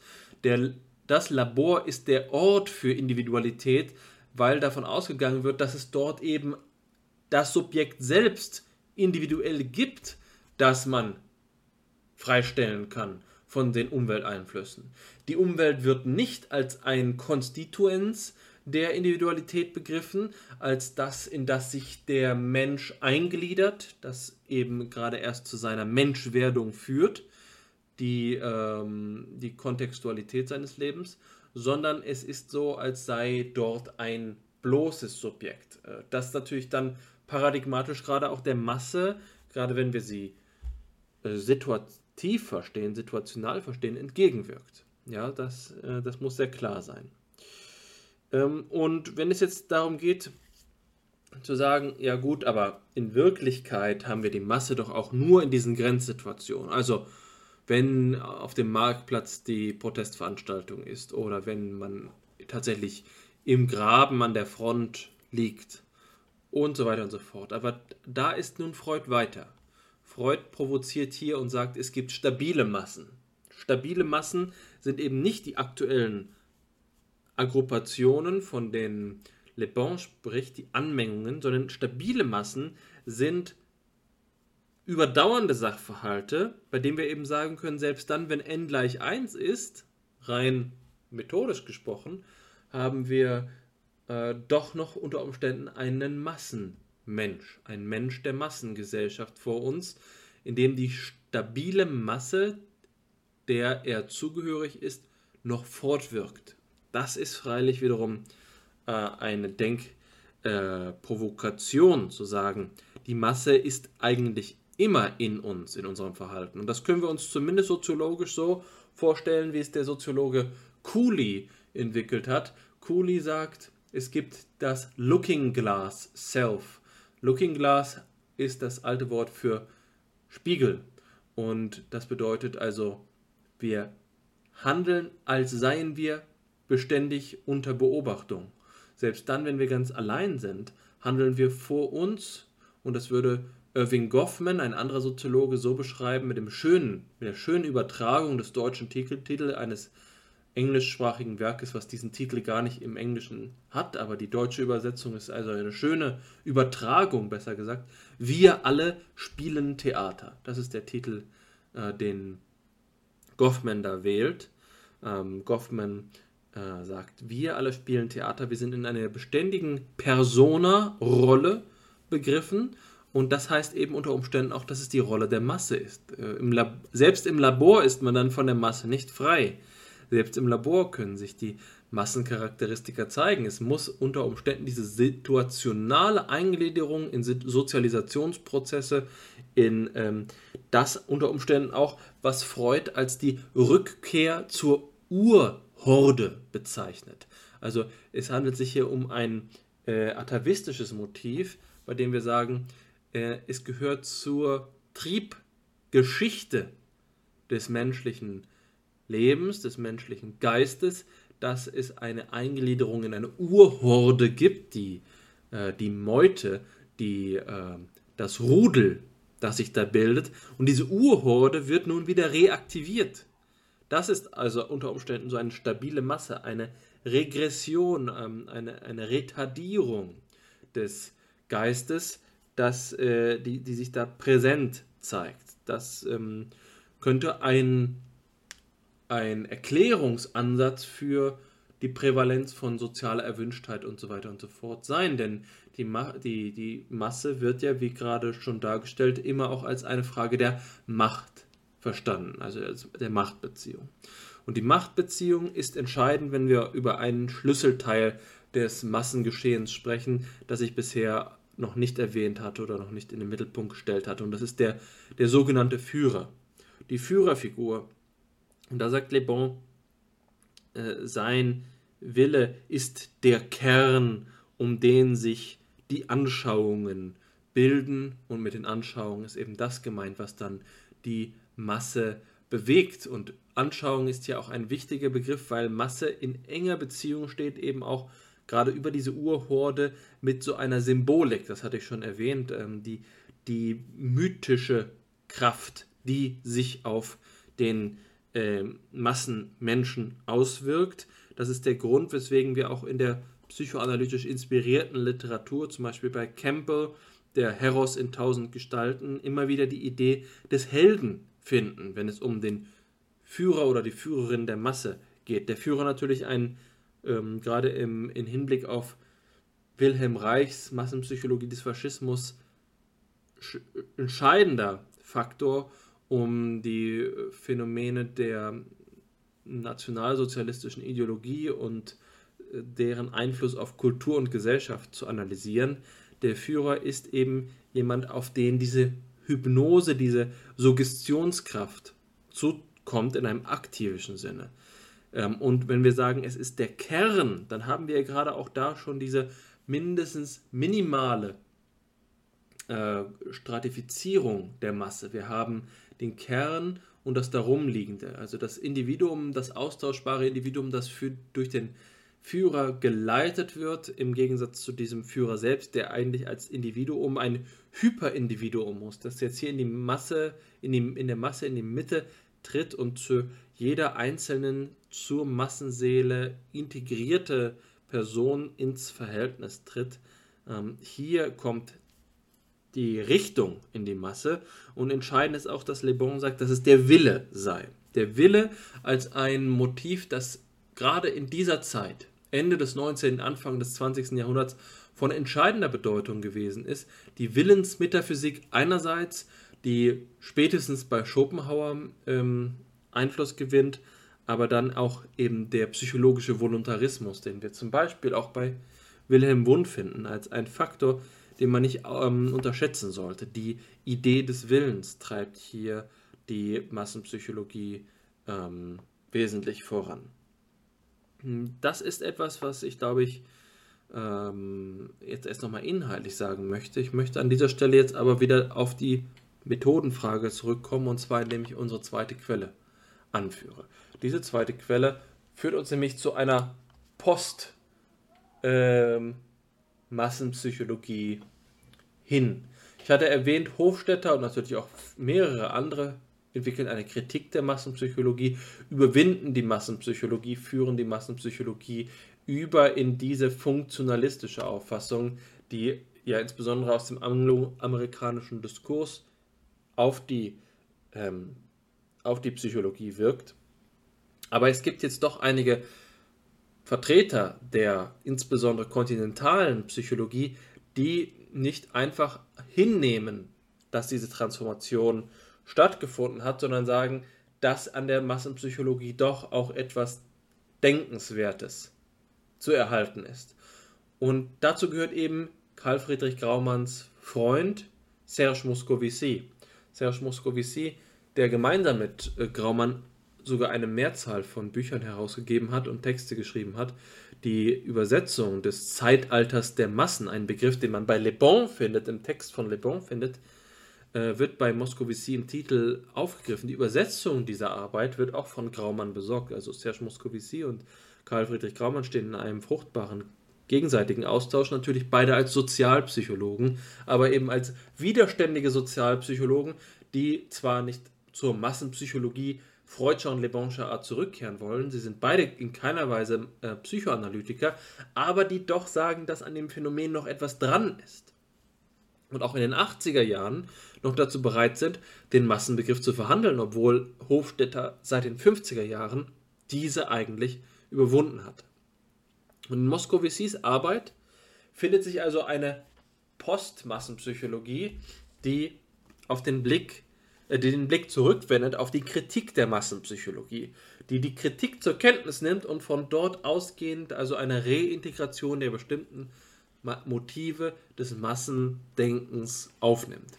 Das spielt eine entscheidende Rolle, wenn wir auf ähm, Moskowicis übrige massenpsychologisch inspirierte sozialpsychologische Arbeit blicken, nämlich auf seine Idee, die äh, Ausdruck findet im Buchtitel, äh, im entscheidenden Buchtitel ähm, äh, Einfluss durch Minoritäten. Eine Idee des sozialen Wandels, des Strukturwandels durch Minoritäten. Die Majorität als Gegenwort zur Minorität ist dann freilich die Masse.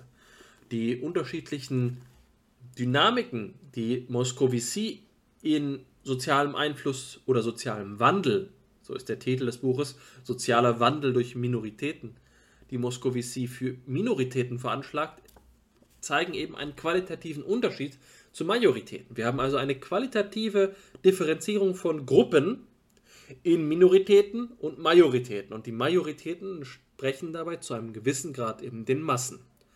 Moscovici sagt, dass Minoritäten auf andere Weise sozialen Wandel hervorrufen als Majoritäten, die ähm, gerade eben träge sind, die sich durch auf Macht verlassen können, auf Machtdynamiken verlassen können, während Minoritäten zum Beispiel, und das ist auch die Interpretation, die man bei Klaus Fiedler findet, ihre Wirkung durch Argumentation und Überzeugungskraft entfalten müssen. Das heißt, Moscovici holt über den Begriff der Majorität ein Schattenbild, ein korrigiertes Bild, ein auch reformiertes und ernüchtertes Bild der Masse wieder in die ähm, in, die, äh, in die Sozialpsychologie zurück und erfüllt damit eigentlich auch zu einem gewissen Teil die Rolle desjenigen äh, Sozialpsychologen, den ich mir da immer äh, gewünscht habe, wenn ich mich danach gefragt habe, wie, ähm, wie die Massenpsychologie in der Gegenwart in, noch in der Psychologie wirken kann. Jedenfalls findet sich in diesem Buch von Moscovici die, das Zeitalter der Massen eine Auseinandersetzung mit der Kritik an der Massenpsychologie. Erstmal nur eine Zusammenfassung, ähm, auf die ich jetzt einfach eingehen möchte. Moscovici schreibt, über die Theorien der Massenpsychologie sind unsere Zeitgenossen zu einem nahezu einhelligen Urteil gekommen. Sie sind nicht akzeptabel. Befassen wir uns mit den Einwänden, die man gegenüber der Massenpsychologie erheben könnte. Zunächst einmal hat sie, wie schwierig das auch sein mochte, nicht versucht, ihre Konzepte so eng zu fassen, dass sie mit den Ergebnissen möglicher Beobachtungen konfrontiert werden könnten.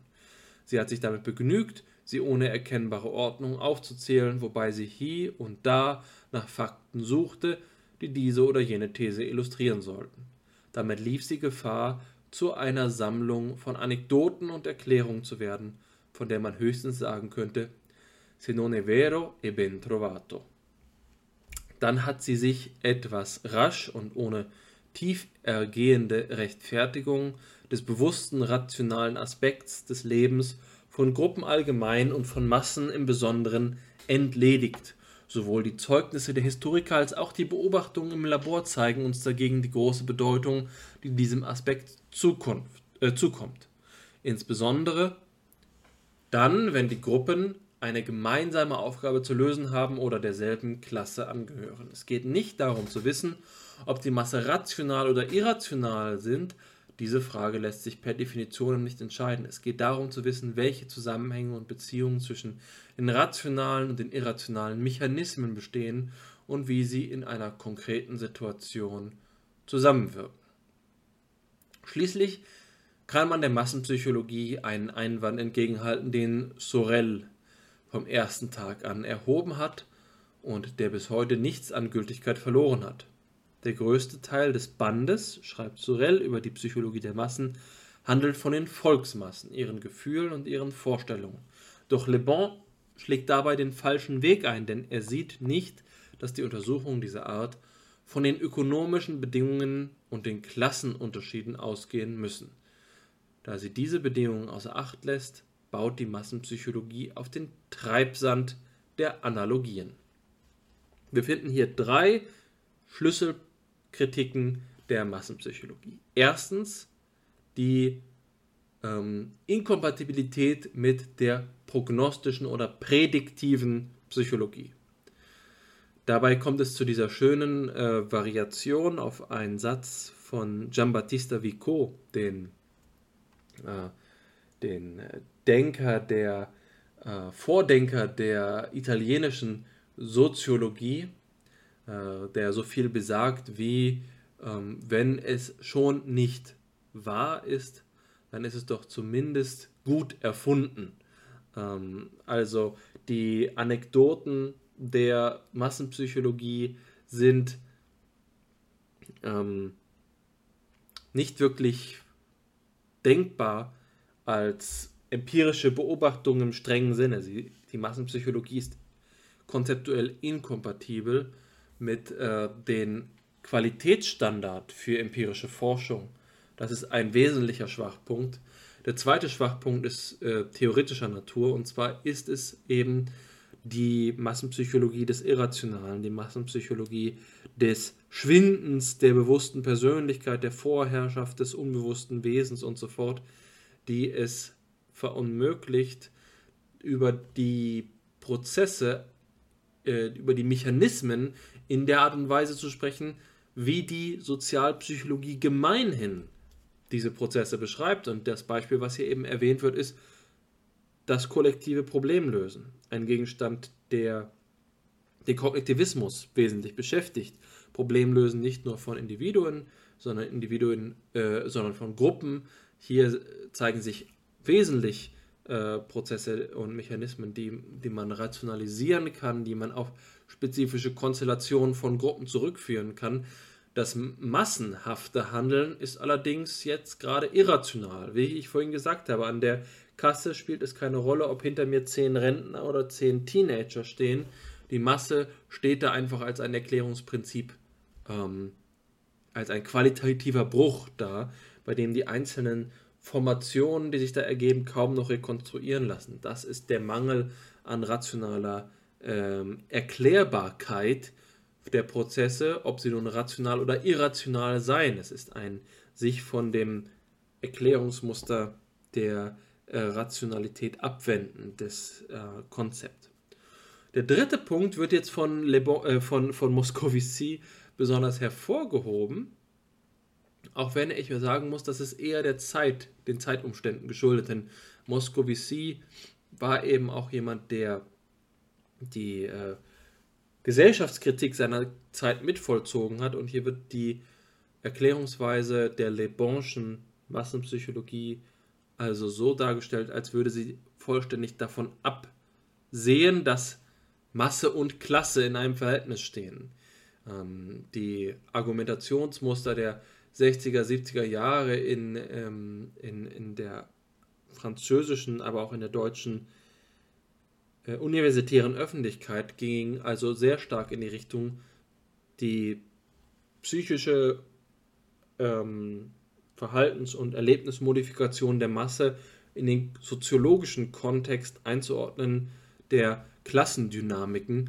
Und das sei hier ein, ähm, ein Mangel der, äh, der Massenpsychologie. Etwas, was natürlich korrekturbedürftig ist.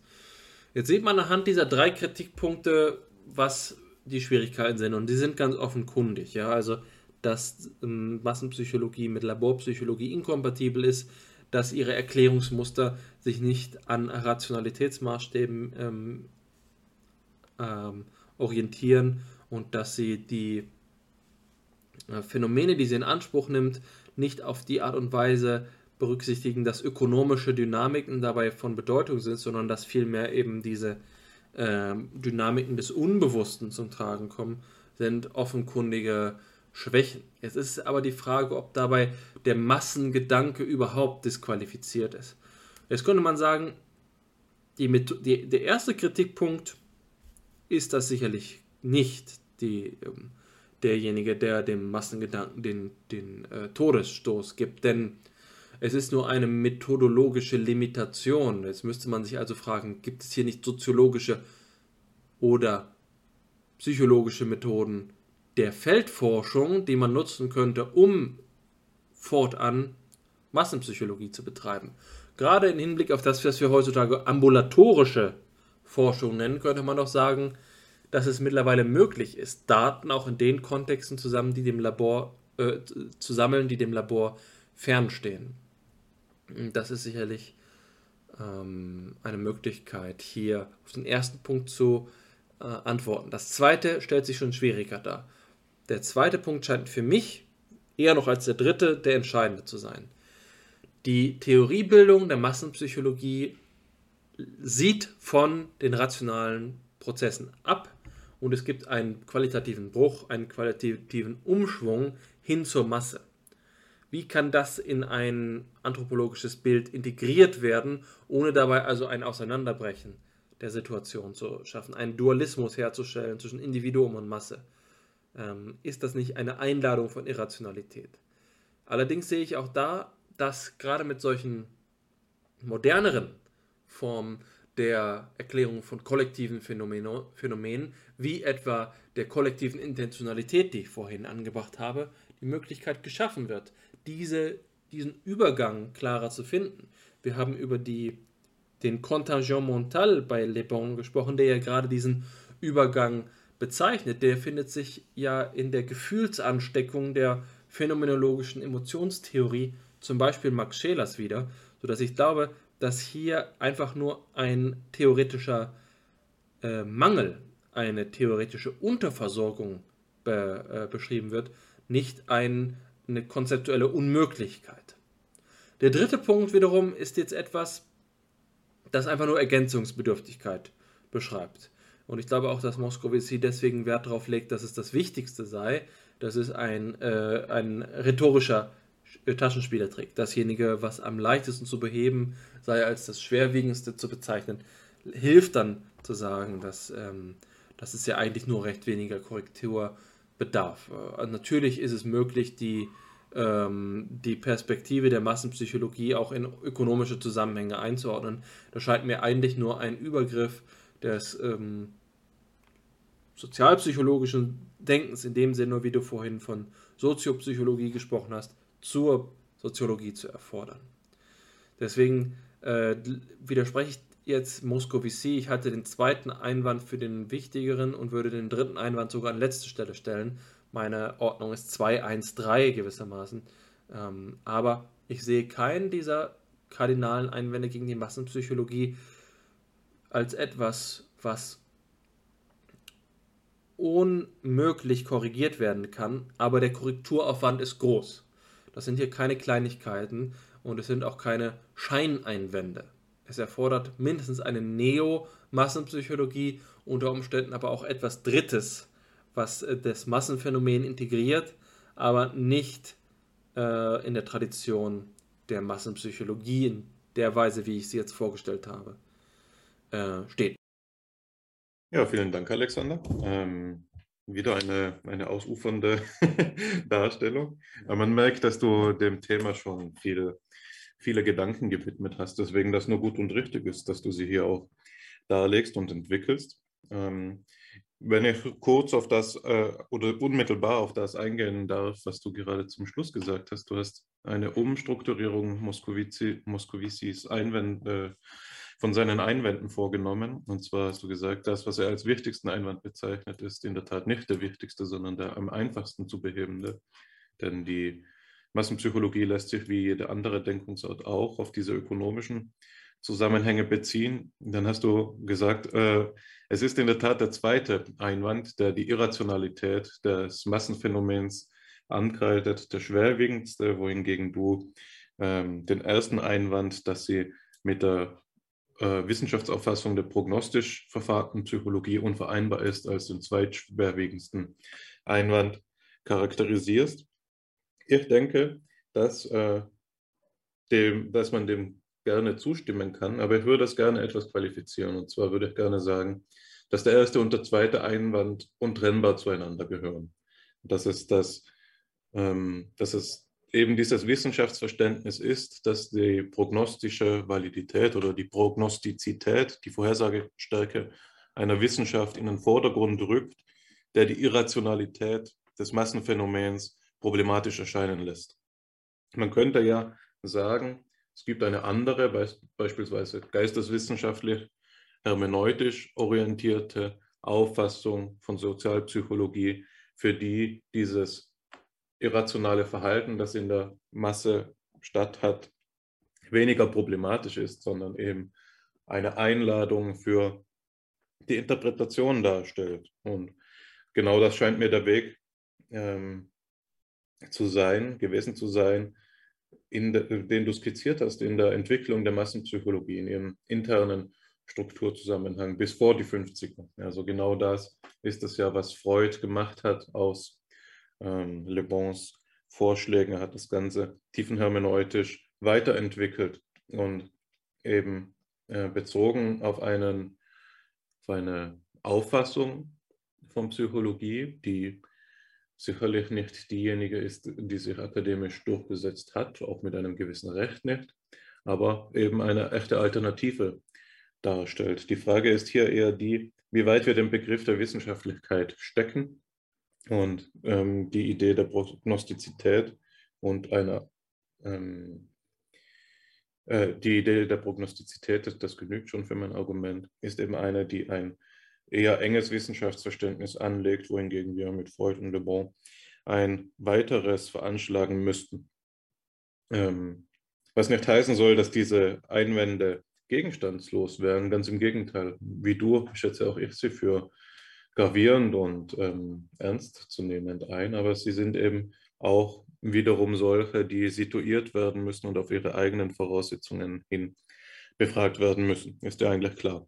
Ähm, jetzt wollte ich auf etwas ähm, zu sprechen kommen, das äh, ganz gut passt, weil ich jetzt schon auf die psychoanalytische Weiterverarbeitung des massenpsychologischen Diskurses äh, zu sprechen gekommen bin, und zwar auf etwas, das ich gerne auch anekdotisch einleiten möchte. Und zwar war einer meiner ersten Kontakte mit der Massenpsychologie äh, einer, der mir zu seiner Zeit nicht bewusst geworden ist als ein solcher, aber der mir inzwischen schon seit einer Weile und jetzt im Lichte deiner Ausführungen noch einmal besonders als eben ein solcher klar geworden ist. Und das sind die Arbeiten von Erich Fromm, der ja ähm, vor allem in seinem Spätwerk als der wichtigste Neopsychoanalytiker seiner Zeit beschrieben worden ist, Neofreudianer, als der, der als jemand wirksam geworden ist im Nachfeld der kritischen Theorie. Zwar habe ich meine äh, Fachbereichsarbeit in der Schule über Erich Fromms Werk geschrieben, über seine ethischen und psychologischen Postulate, so hieß das, glaube ich, damals. Und ähm, ja, der, das, äh, die Fachbereichsarbeit, das ist im, im österreichischen Schulsystem, so viel sollte man vielleicht dazu sagen, eine Arbeit, mit der man eine schriftliche Prüfung der Matura ersetzen kann, wenn ich es richtig in Erinnerung habe. Also man kann eine, eine längere Hausarbeit schreiben und dafür eine Prüfung weniger haben an, äh, am, an, am Tag der, der Abitur, jetzt im deutschen Vokabular. Nun ja, jedenfalls habe ich dort über Erich Fromm geschrieben und bin dort unter anderem auf eine Idee eingegangen, die mir seitdem, die mir seitdem organisch geworden ist. Und das ist die Idee des Gesellschaftscharakters.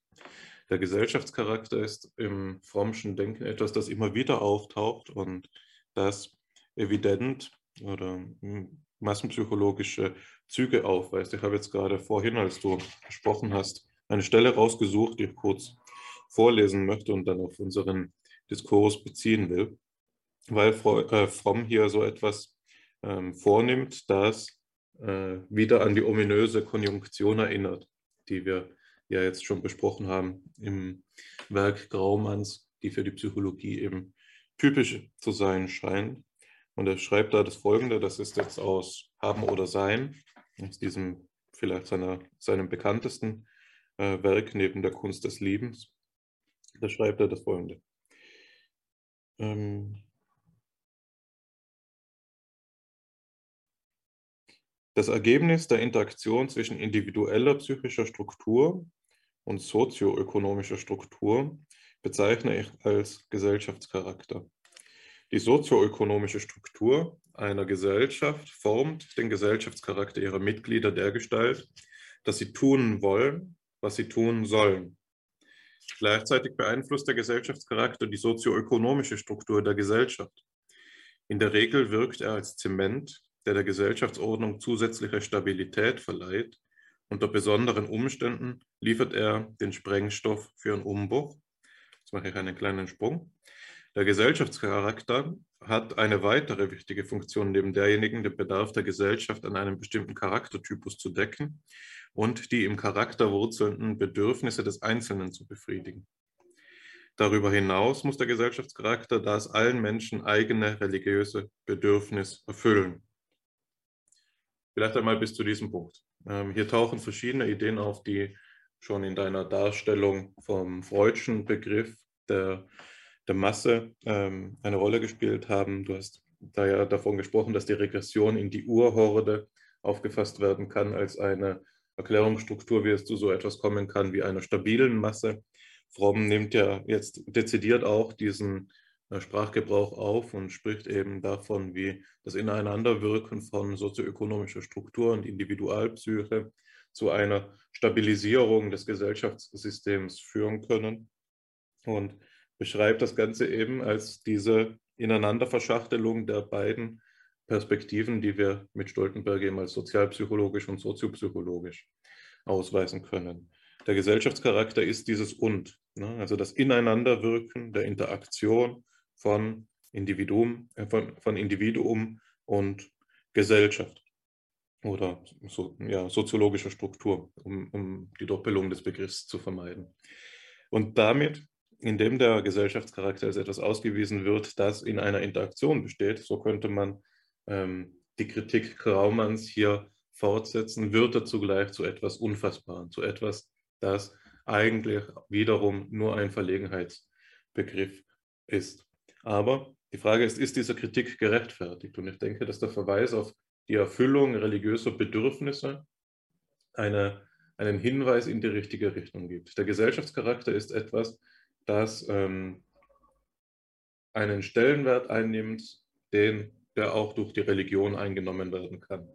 Die Religion befriedigt im frommischen Denken so etwas wie die metaphysischen Bedürfnisse des Menschen, so könnte man es sagen. Zu aller vor das, das absolute Bedürfnis, das Bedürfnis nach Absolutheit, also die Bereitstellung von Gewissheiten, von Antworten auf Fragen der Lebensorientierung, die jenseits alles Zweifels stehen. Und der Leistungscharakter kann diese Fragen beispielsweise dadurch beantworten, indem er sagt, ähm, du sollst leisten. Indem das Individuum dieses Leisten sollen in ein Leisten wollen transformiert, ähm, gelangt es zu einer Orientierung in seinem alltäglichen Lebensvollzug, dass jetzt eben die nagenden Fragen, das nagende Zweifeln, ob es denn einen Sinn hat, in dieser Welt zu sein, zum Erstillen bringt. Nicht wahr? Ähm, und wir sehen hieran, dass äh, die Graumannsche oder Graumannianische, sollte ich besser sagen, Kritikrichtung dadurch beantwortet werden kann, dass der Begriff des Gesellschaftscharakters einer ist, der offensichtlich gesellschaftsrelativ ist und dadurch aber gerade material, plural, ausbuchstabierbar ist. Es gibt zum einen die leistungsorientierten Gesellschaftscharaktere, es gibt dann aber auch ganz anders ähm, ausgeformte Gesellschaftscharaktere oder zumindest sind diese denkbar. Da müsste ich jetzt noch einmal genauer in Fromms Werk schauen, welche andere er nennt, aber einen, den ich from the top of my head quasi reproduzieren kann, ist die Idee des technokratisch, der technokratischen Gesellschaft, also die eine ganz andere Akzentsetzung mit sich bringt. Da geht es plötzlich nicht mehr um Leistung, sondern es geht jetzt auf einmal um so um eine Vorstellung, um die technikoptimistische Vorstellung eines Fortschritts.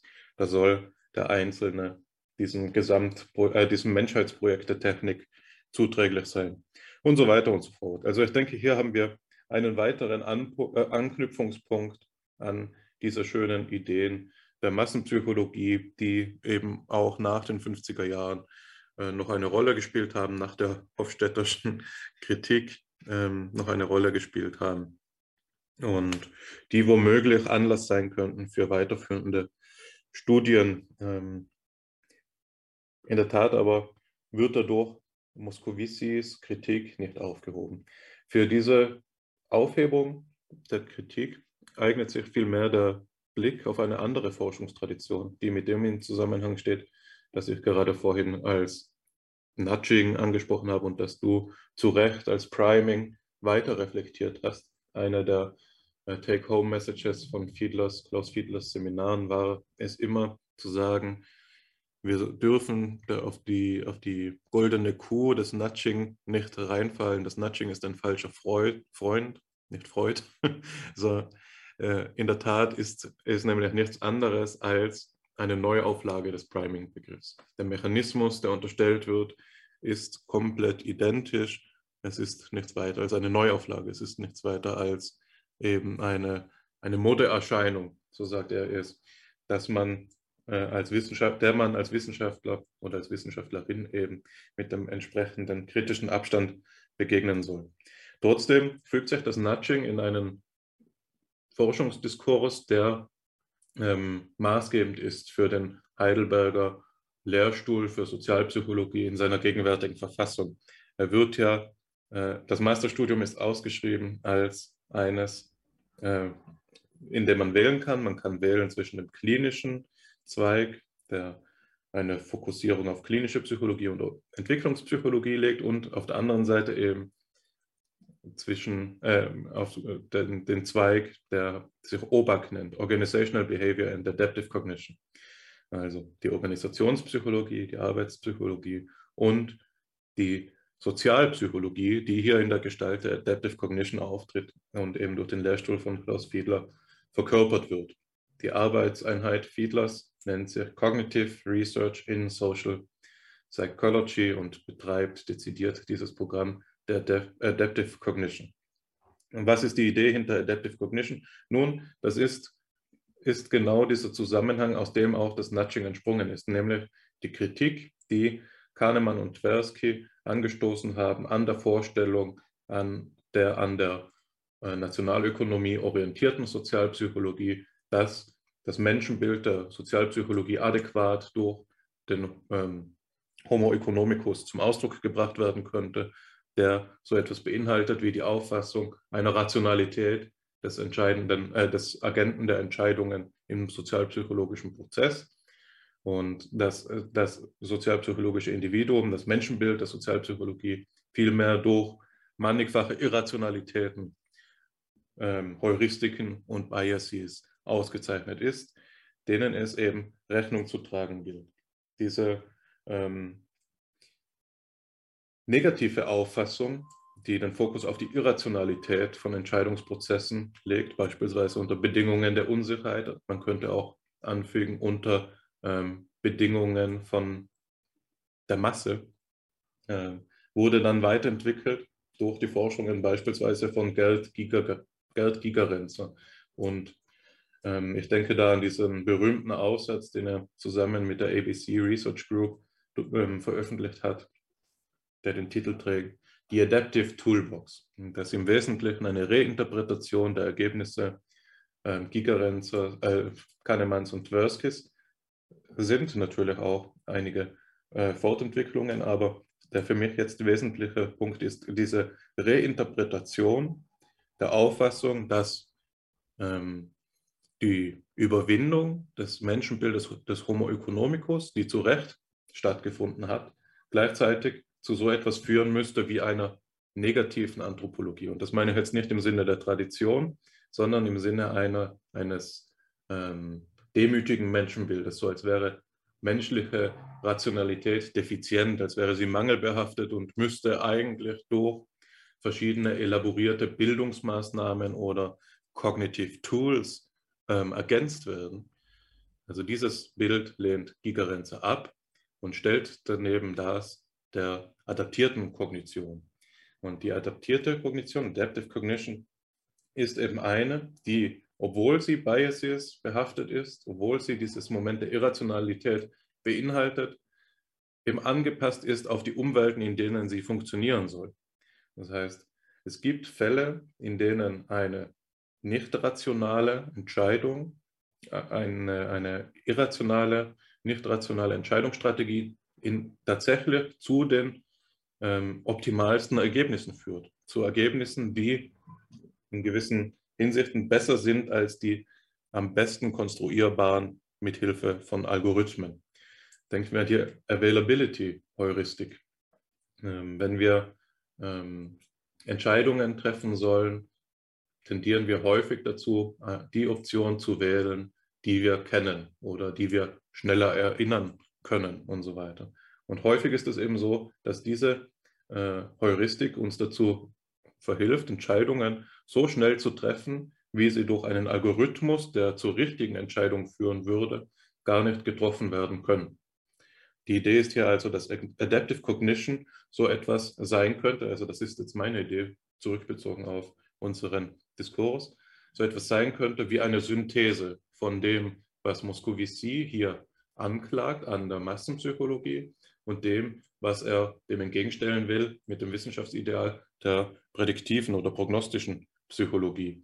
Adaptive Cognition ist eine Synthese von Irrationalität und Rationalität, indem sie das Ganze, also den, den menschlichen Geist, als einen immer schon situierten und immer schon evolvierten, also gewordenen, aufzufassen versucht, in dem rationale und irrationale Momente zusammenwirken und in, dass die, die massenpsychologische Implikation hat, wenn wir es jetzt auffassen als die Bestrebung der Kontrolle von Verhalten, ähm, dass die Menschen nur in die richtigen Kontexte gestellt werden müssen, um eben zu hervorragenden Leistungen in der Lage zu sein. Für einen Denker mag beispielsweise das Fußballstadion nicht der beste Ort sein, um ähm, die Leistung zu erbringen, die er erbringen muss, schreiben. Aber für jemand anderes ist das durchaus denkbar, eben für den Athleten. Also hier sind die auch sedimentierten Embodied Cognitive Mechanisms in dieser Weise adaptiv auf die Situationen, in denen sie statthaben. Aber das ist jetzt schon alles ähm, etwas wild und sicherlich Ausbau bedürftig. Ich möchte meinen Beitrag abschließen mit einer nüchterneren Betrachtung, und zwar auf den Zusammenhang, der unsere Episode jetzt von Anfang an strukturiert hat. Und das kann ich auch relativ knapp machen. Die Frage, die uns geleitet hat, war die, was unterscheidet die Sozialpsychologie im modernen Sinn von der Massenpsychologie im historischen Sinn? Und eine Antwort, die wir gefunden haben, ist, dass ihre Zentralkategorien anders sind. Einmal haben wir den Begriff der Gruppe und einmal haben wir den Begriff der Masse. Und jetzt war die Frage, nun, wie unterscheiden sich die beiden Begriffe? Und dadurch stellvertretend Paus pro, Paus pro Toto die beiden Wissenschaftstraditionen.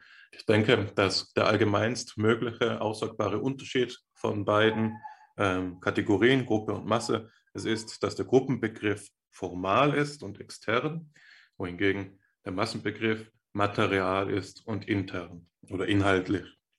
Also die Gruppe ist etwas, so wie du es gesagt hast, wie die bloße Summe der anwesenden ähm, Probanden, der anwesenden Individuen. Und, und die Masse ist demgegenüber substanziell aufgefasst und im weitesten Sinne so, so etwas wie eine ähm, Kollektivseele, von der dementsprechend dann diese ähm, vier oder fünf Lebonschen ähm, Eigenschaften ausgesagt werden können. Also wir sehen, der Massenbegriff ist im Verhältnis zum Gruppenbegriff inhaltlich angereicherter, deshalb spezifischer und voraussetzungsreicher äh, und in weiterer Folge ähm, sicherlich etwas, das ähm, schwieriger zu vereinen ist mit, ähm, mit gegenwärtigen Forschungs- Paradigmen, mit gegenwärtigen Auffassungen davon, was Forschung ist, schon allein aus diesem logischen Grund, dass es eben der inhaltsreichere, der voraussetzungsreichere Begriff ist. Also hierin sehe ich den, den grundsätzlichsten Unterschied in der Formalität und der Materialität der beiden Begriffe und damit möchte ich auch meine Reflexion ähm, zu einem Ende bringen und dir noch einmal die Gelegenheit geben, darauf zu reflektieren. Ich schließe mich dir an. Die Unterscheidung ist tatsächlich so, dass ähm, der Gruppenbegriff der formale Begriff ist. Insbesondere dann, wenn man das jetzt in den entsprechenden Traditionen denkt. Also der sozialpsychologische Gruppenbegriff im Gegensatz zum massenpsychologischen Massenbegriff. Ich glaube, es ließe sich allerdings auch ein qualitativer Gruppenbegriff denken, der sich von der Masse abhebt, weil wir ja alle kennen, wie es ist, in einer Gruppe zu sein, mindestens in einer Dyade zu zweit oder zu mehr, bei dem sich die, ähm, die Bahnung der Gedanken und ähm, die Vorherrschaft des unbewussten Wesens die Massenseele noch nicht eingestellt hat oder gar nicht von einem noch die Rede sein muss. Das sind Konstellationen, in denen man gerade, so wie du es gerade mit, mit der Idee der Situativität ja auch weitergedacht hast, sicherlich schön differenzieren könnte, um zu einer Vielfalt von möglichen Modulationen der psychischen Situiertheit zu gelangen. Der große äh, schwierige Punkt dabei ist allerdings immer die Idee der Kollektivität selbst.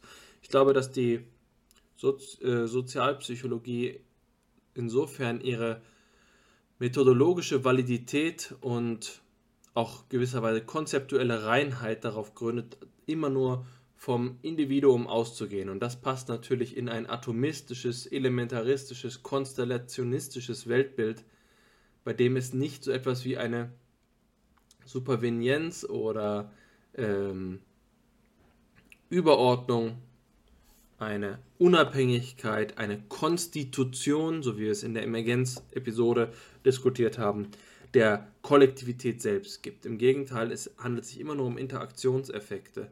Es gibt keine Annahme von systemischer Ganzheit, die dem dann ähm, zuwiderläuft.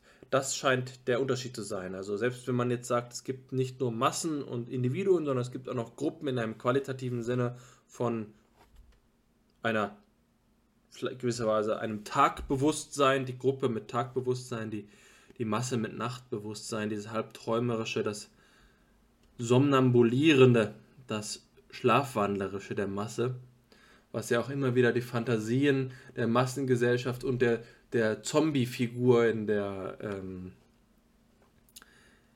in der Kunst angeregt hat, Kunst im weiteren Sinne natürlich hier.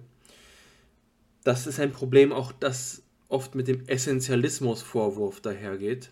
Wir haben die Idee der qualitativ eigenständigen Masse oder Gruppe oder des Kollektivs eben, das dann einen wesensmäßigen Unterschied macht. Damit können sich so konstellationistisch, externalistisch arbeitende Erklärungskonzepte wie der in der Massenpsychologie vorherrschende Kognitivismus sich nicht anfreunden. Es handelt sich also um ein Problem, was zurückweist auf ähm, wissenschaftstheoretische Grundlagen, weswegen es illusorisch ist zu sagen, man könnte die Sozialpsychologie einfach mit dem Massenbegriff ver versöhnen, wenn man ähm, so mit, wie Moscovici eben eine, ähm, eine neue Version einführt, der ähm, äh, der Begriff der Majorität ist auch da noch ein Fremdkörper. Es ist der Versuch, eine abgespeckte Variante des Massenbegriffs zu etablieren, aber auch da muss es Widerstand geben und das sieht man daran, dass der Majoritätsbegriff in der Sozialpsychologie der Gegenwart keine prägende Rolle spielt.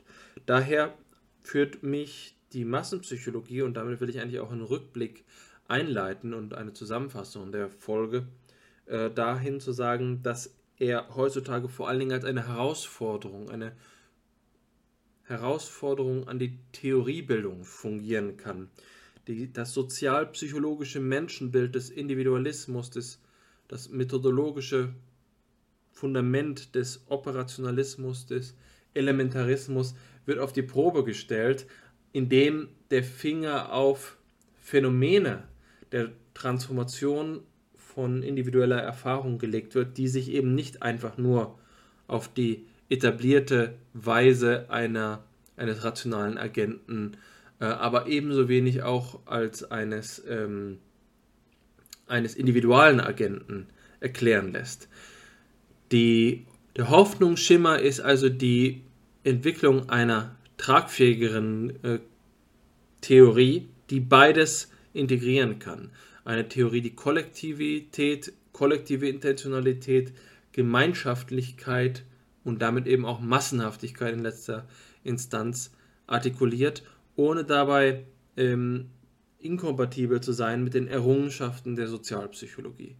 Das ist allerdings eine Herausforderung an die, an die ähm, sozialpsychologische Theoriebildung, die einen Blick Wechsel, ein, ein Perspektivwechsel verlangt, die ohne weiteres sicherlich nicht so leicht möglich ist, wenn wir vom Status quo der Sozialpsychologie aus blicken. Das meine ich hier mit Herausforderungen an das Menschenbild, an die Methodologie, an die Gewohnheiten der Sozialpsychologie. Das ist nach meinem Dafürhalten der Kern von dem, was sich zur Massenpsychologie sagen lässt, weswegen ich jetzt zur äh, Zusammenfassung überleite, die ich dich dann zu ergänzen bitte. Wir haben uns mit der Massenpsychologie aus historischer Perspektive auseinandergesetzt und haben dabei überlegt, wie wir die Massenpsychologie in den Dialog mit der gegenwärtigen Psychologie bringen können. Am Anfang haben wir also festgestellt, dass es verschiedene Theorietraditionen gibt in unterschiedliche Richtungen, die den Massenbegriff aufgegriffen haben. Im Kern steht dabei eigentlich immer die Le Bon-Freud-Achse, die den Massenpsychologie-Begriff äh, psychoanalytisch prägt und sich um Begriffe wie Suggestion, Hypnose, ähm, Gefühlsansteckung, Führerschaft und das Unbewusste ranken. Begriffe, die so stark konzeptuell durch geisteswissenschaftliche Traditionen aufgeladen sind, dass es kaum eine Anschlussfähigkeit für die Naturwissenschaft gibt. Da gibt es also die zumindest in der deutschen Psychologie erhebliche Sollbruchstelle, die äh, den Hiatus der äh, Hofstädters Gruppendynamik ist, der ein Abgesang auf die Massenpsychologie präsentiert und auf der anderen Seite eine rational verfahrende Individualpsychologie der Gruppe präsentiert. Überlegt haben wir allerdings auch, wie wir mit der Sozialpsychologie ähm, weiter umgehen können und in welchen Bahnen sich das Ganze fortdenken lässt, wie wir die Massenpsychologie in den Dialog bringen können, ähm, ohne dabei die Probleme Le Bons oder Freuds fortzusetzen. Dabei haben wir über ähm, beispielsweise über die Idee nachgedacht, dass, die, ähm, dass der Massenbegriff situational verstanden werden könnte, dass wir den Massenbegriff aus der Kollektivität herausnehmen. Wir haben aber auch darüber nachgedacht, wie er in Beziehung steht zum Begriff der Adaption, der äh, kognitiven Adaption. Und letztlich ist zumindest mein Resümee für die äh, heutige Folge, dass der Massenpsychologie-Begriff, äh, der Begriff der Massenpsychologie die Grenzen der psychologischen Disziplin auslotet, die Psychologie selbst in Frage stellt, in der vermeintlich homogenen Art und Weise, wie sie ähm, heutzutage gelehrt werden kann. Sie zeigt eher, dass es inkompatible Teile gibt. Theorietraditionen, die im Schatten existieren, ohne dass sie zu einer endgültigen Widerlegung gekommen sind. Es ist nicht so, dass wir es hier mit so etwas zu tun hätten wie klassischer Mechanik, die mit ausreichender Konsensfähigkeit und ohne Frage durch die Quantenmechanik abgelöst ist. Erscheinungen wie Massenpsychologie und Völkerpsychologie ordnen sich eher neben Gestaltpsychologie, Ganzheitspsychologie, Wertpsychologie und so fort, die ähm, in einer Nische koexistieren, ohne wirklich überwunden worden zu sein. Es gibt paradigmatische Alternativen, ähm, die von einer ernsten und strengen Psychologie verlangen, adressiert zu werden, wissenschaftstheoretisch integriert zu werden und nicht verdrängt zu werden. Es bedarf also eines theoretisch-psychologischen Diskurses, dem es gelingt, das alles zusammenzudenken und die äh, Psychologie entsprechend weiterzuentwickeln, um die Krisen, die sich in ihr einstellen, nicht zu äh, wegzudiskutieren, sondern zu begreifen, dass es hier Reformbemühungen bedarf, wobei Reform eben nicht reaktionäre Rückwendungen bedeuten kann, kein Zurück zu Le Bon, zu dem ich jetzt hier aufrufen möchte, sondern eher eben ein äh, auf zu neuen Ufern, bei denen wir zu begreifen lernen, dass die Sozialpsychologie den Auftrag hat, ihre Phänomene ernst zu nehmen und Kollektivität dabei von entscheidender Bedeutung ist. dem Aufruf, du schließt mit dem Aufruf zur Integration. Das ist natürlich etwas, ähm, dem ich mich nur anschließen kann. Und ich denke, dass eine der wiederkehrenden äh, Ratschläge, die man aus dem Programm von FIPSI wohl ableiten kann, es ist, dass es so gut wie in jedem Fall falsch ist, eine Tradition als Ganze als irrelevant auszuschließen. Und das gilt für die Massenpsychologie gleich wie für andere ähm, verunglimpfte Traditionen. Es gibt so gut wie immer etwas daraus zu holen. Natürlich ist das trotzdem ein wichtiger Prozess der Selbstkonstitution einer neuen Strömung, sich abzugrenzen von anderen. Doch es gibt eben verschiedene Weisen, wie das stattfinden kann. Es gibt die Weise, wie ich das im Studium und du vermutlich auch im Studium wohl erlebt hast, dass man eben etwas als antiquiert, überholt, irrelevant, vielleicht sogar gefährlich präsentiert bekommt. Das heißt, eine wenig wohlwollende Interpretation zu hören bekommt. Und es gibt die, die, die Variante, in der man ähm, die Ahnen doch zu ihrem Recht und zu ihrer Ehre kommen lässt, für die wir hier immer wieder eingetreten sind. Jetzt möchte ich noch einen kurzen äh, ein, kurz darauf eingehen, was diese Idee der Integration bedeuten könnte und von der du gesprochen hast. Also eine Integration der Psychologie der Gruppe als auch der Psychologie der Masse in eine einheitlich gedachte Sozialpsychologie.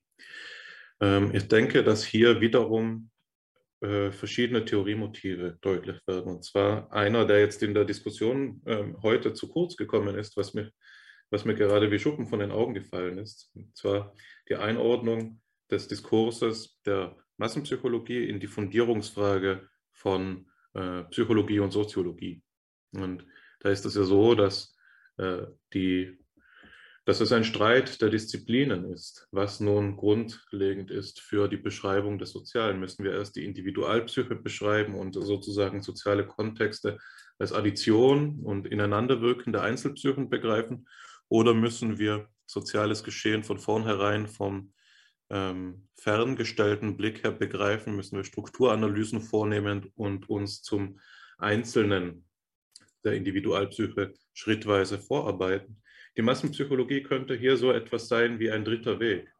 Die Massenpsychologie könnte so etwas sein wie eine Domäne sozialen Geschehens, das dezidiert psychologisch ist und von vornherein ähm, nicht einer äußerlichen Analyse, einer Formalanalyse zugänglich ist oder sich äh, als etwas gebärt, das dem eben nicht zugänglich ist und zugleich aber etwas ist, das uns ähm, dazu veranlasst, den methodologischen Individualismus aufzugeben. Das heißt, die Massenpsychologie könnte hier ein mittleres zwischen Psychologie und Soziologie darstellen, in der dieser Streit ähm, auf besonders fruchtbare Weise, der Streit nach dem Primat, ausgehandelt werden könnte.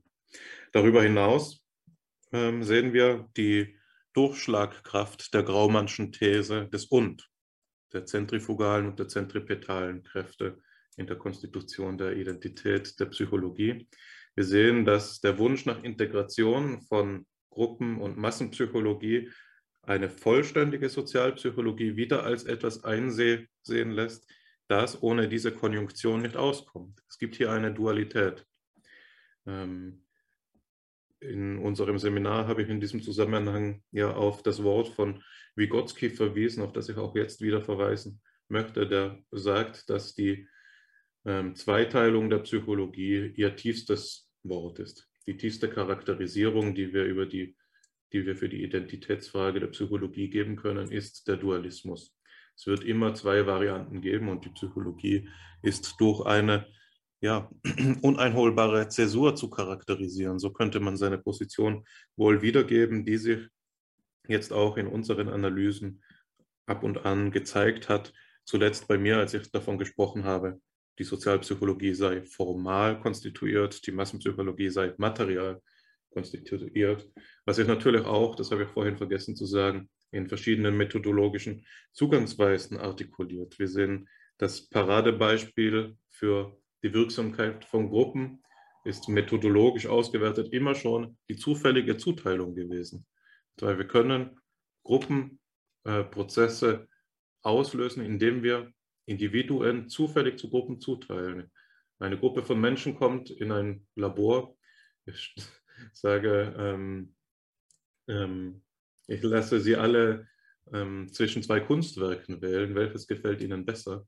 Und äh, ordne sie darauf basierend in Gruppen zu und lasse sie dann Aufgaben durchführen, die mit dem gar nichts mehr zu tun haben, was für ästhetische Präferenzen sie haben, sagen wir Rechenaufgaben und frage sie im Anschluss, was sie denn von der anderen Gruppe denken. Ja, und dann findet man Prozesse wie, äh, Ergebnisse wie, dass die Mitglieder der eigenen Gruppe durchschnittlich intelligenter sein müssen und so weiter. Also man, man kann durch diese zufällige Zuteilung Identifikations- und Bewertungsprozesse auslösen, die scheinbar zusammenhangslos sind mit dem eigentlichen Vorgang, den eigentlichen Inhalten des sozialen Geschehens. Auf der anderen Seite sehen wir die Massenpsychologie, die, wie vielleicht am Begriff des Gesellschaftscharakters ähm, offenbar geworden ist, grundsätzlich durch so etwas wie eine Geworfenheit ausgezeichnet ist. Man kann sich nicht aussuchen, Kind welcher Gesellschaft man ist, welche Sozialisation man erfahren hat und doch bestimmt es eben das eigene Verhalten zu Sozialsituationen im Allgemeinen. Wir, ähm, hier würden sich äh, Hinweise auf die vielfältigen Unterschiede im Sozialverhalten zwischen den Kulturen und Gesellschaften anbieten. Mir kam gerade dieses Bild der gesellschaftlichen Hochschätzung ähm, in Japan von Personen, die in der U-Bahn schlafen, weil man diesen Menschen ansehen kann, dass sie bis über die Erschöpfungsgrenzen hinaus arbeiten ne, und damit den Auftrag der Gesellschaft zu leisten, eben auf eine sehr vollendete Weise nachkommen, wohingegen man hier im Westen dafür vielleicht ignoriert würde oder das eine oder andere besorgte Auge, den einen oder anderen besorgten Blick ernten könnte.